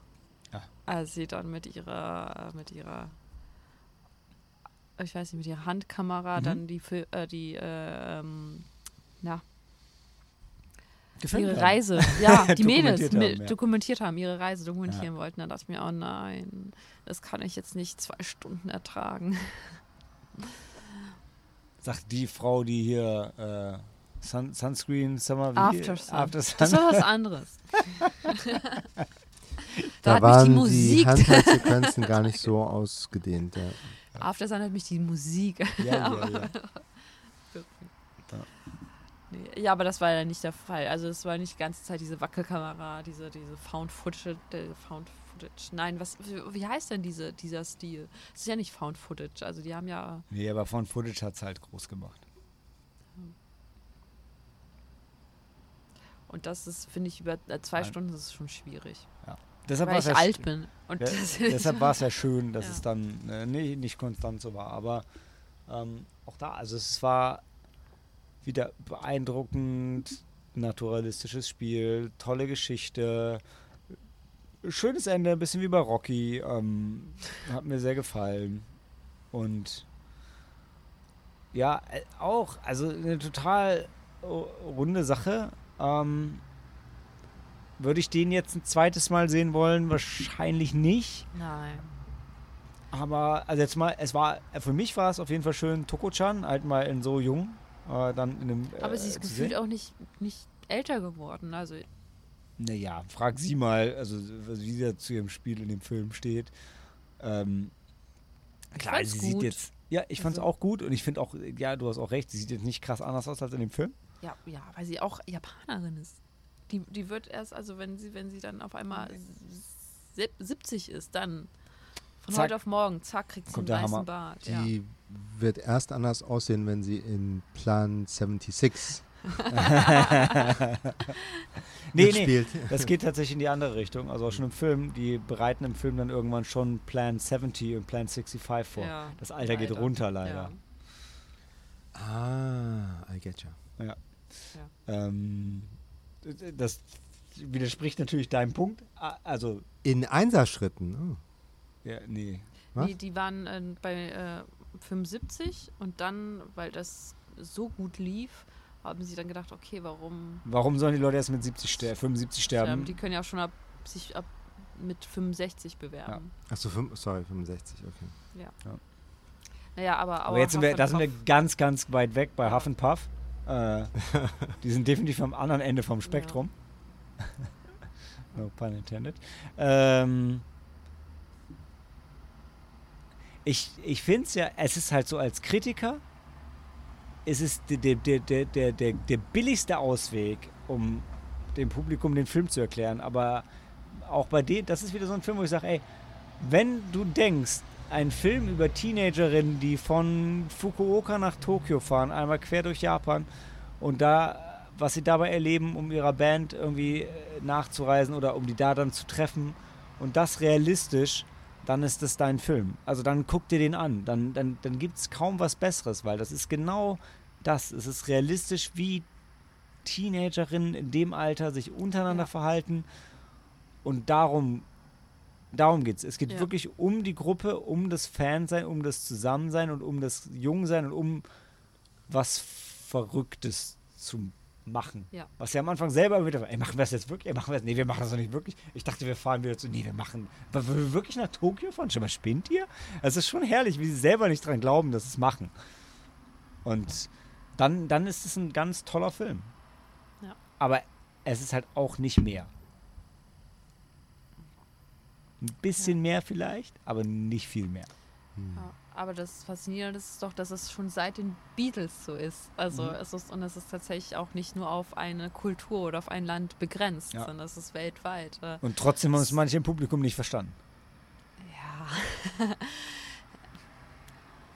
Vielleicht, äh, sie wurde, Also, halt- vielleicht ich wurde glaube- sie nach den Beatles geboren, aber vor äh, Sets nach vor. Es gab keine Band in ihrem Leben. Die, ähm, das Publikum von Creep Hype war aber auch nicht so.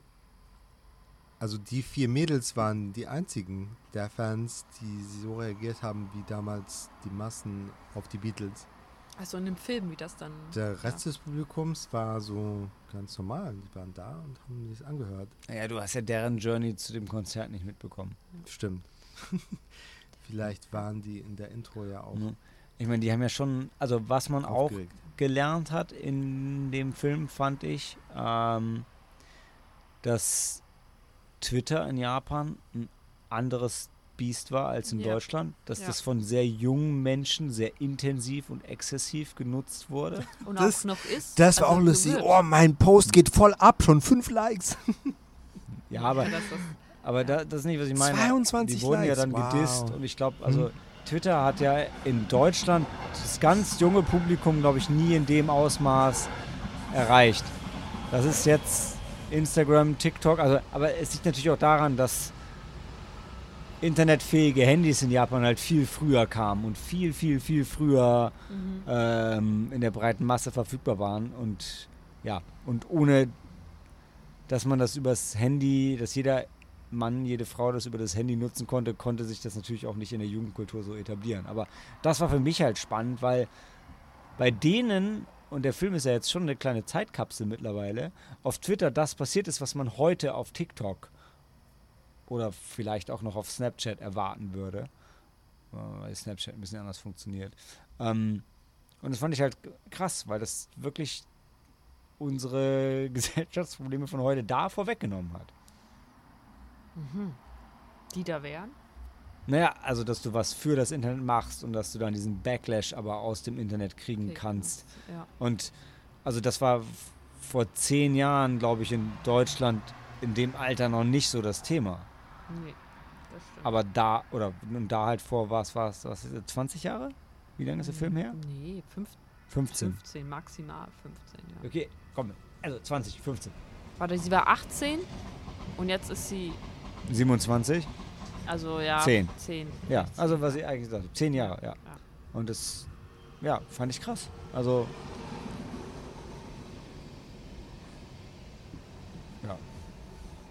ja. Damit beschließen wir mal Nippon Connection 2023 Volume 1. Interessant, dass es diesmal wieder ein Zweiteiler wird, genau wie letztes Jahr, wo wir online und offline getrennt haben. Und jetzt haben wir offline so viel gemacht, dass wir daraus zwei Folgen machen müssen, weil, weil wir reden jetzt schon über drei Stunden und ähm, ja. Wir, wir können, wir können reden. Ey. Okay. Moment. Sam ist nüchtern, aber, aber Sam ist einfach sehr müde mittlerweile. Ich bin plötzlich in Owen Wilson-Modus gefallen. Es ist aber auch krass, aber wir sitzen hier im, im, im Kerzenschein des Zoom-Aufnahmegerätes und haben nur so, so horrormäßig nur unsere Gesichter angestrahlt. Und ja, da kommt auch schon die Sirene. Äh, wow. Mal sehen, wie die Soundkulisse bei dem. Krass. Was ist das für ein Auto? Ist ein Lotus? Nee, warte, das muss ich mal eben. Ha. Was auch immer TPR ist. Anywho, für uns und für euch heißt es für heute Handy aus und Film ab.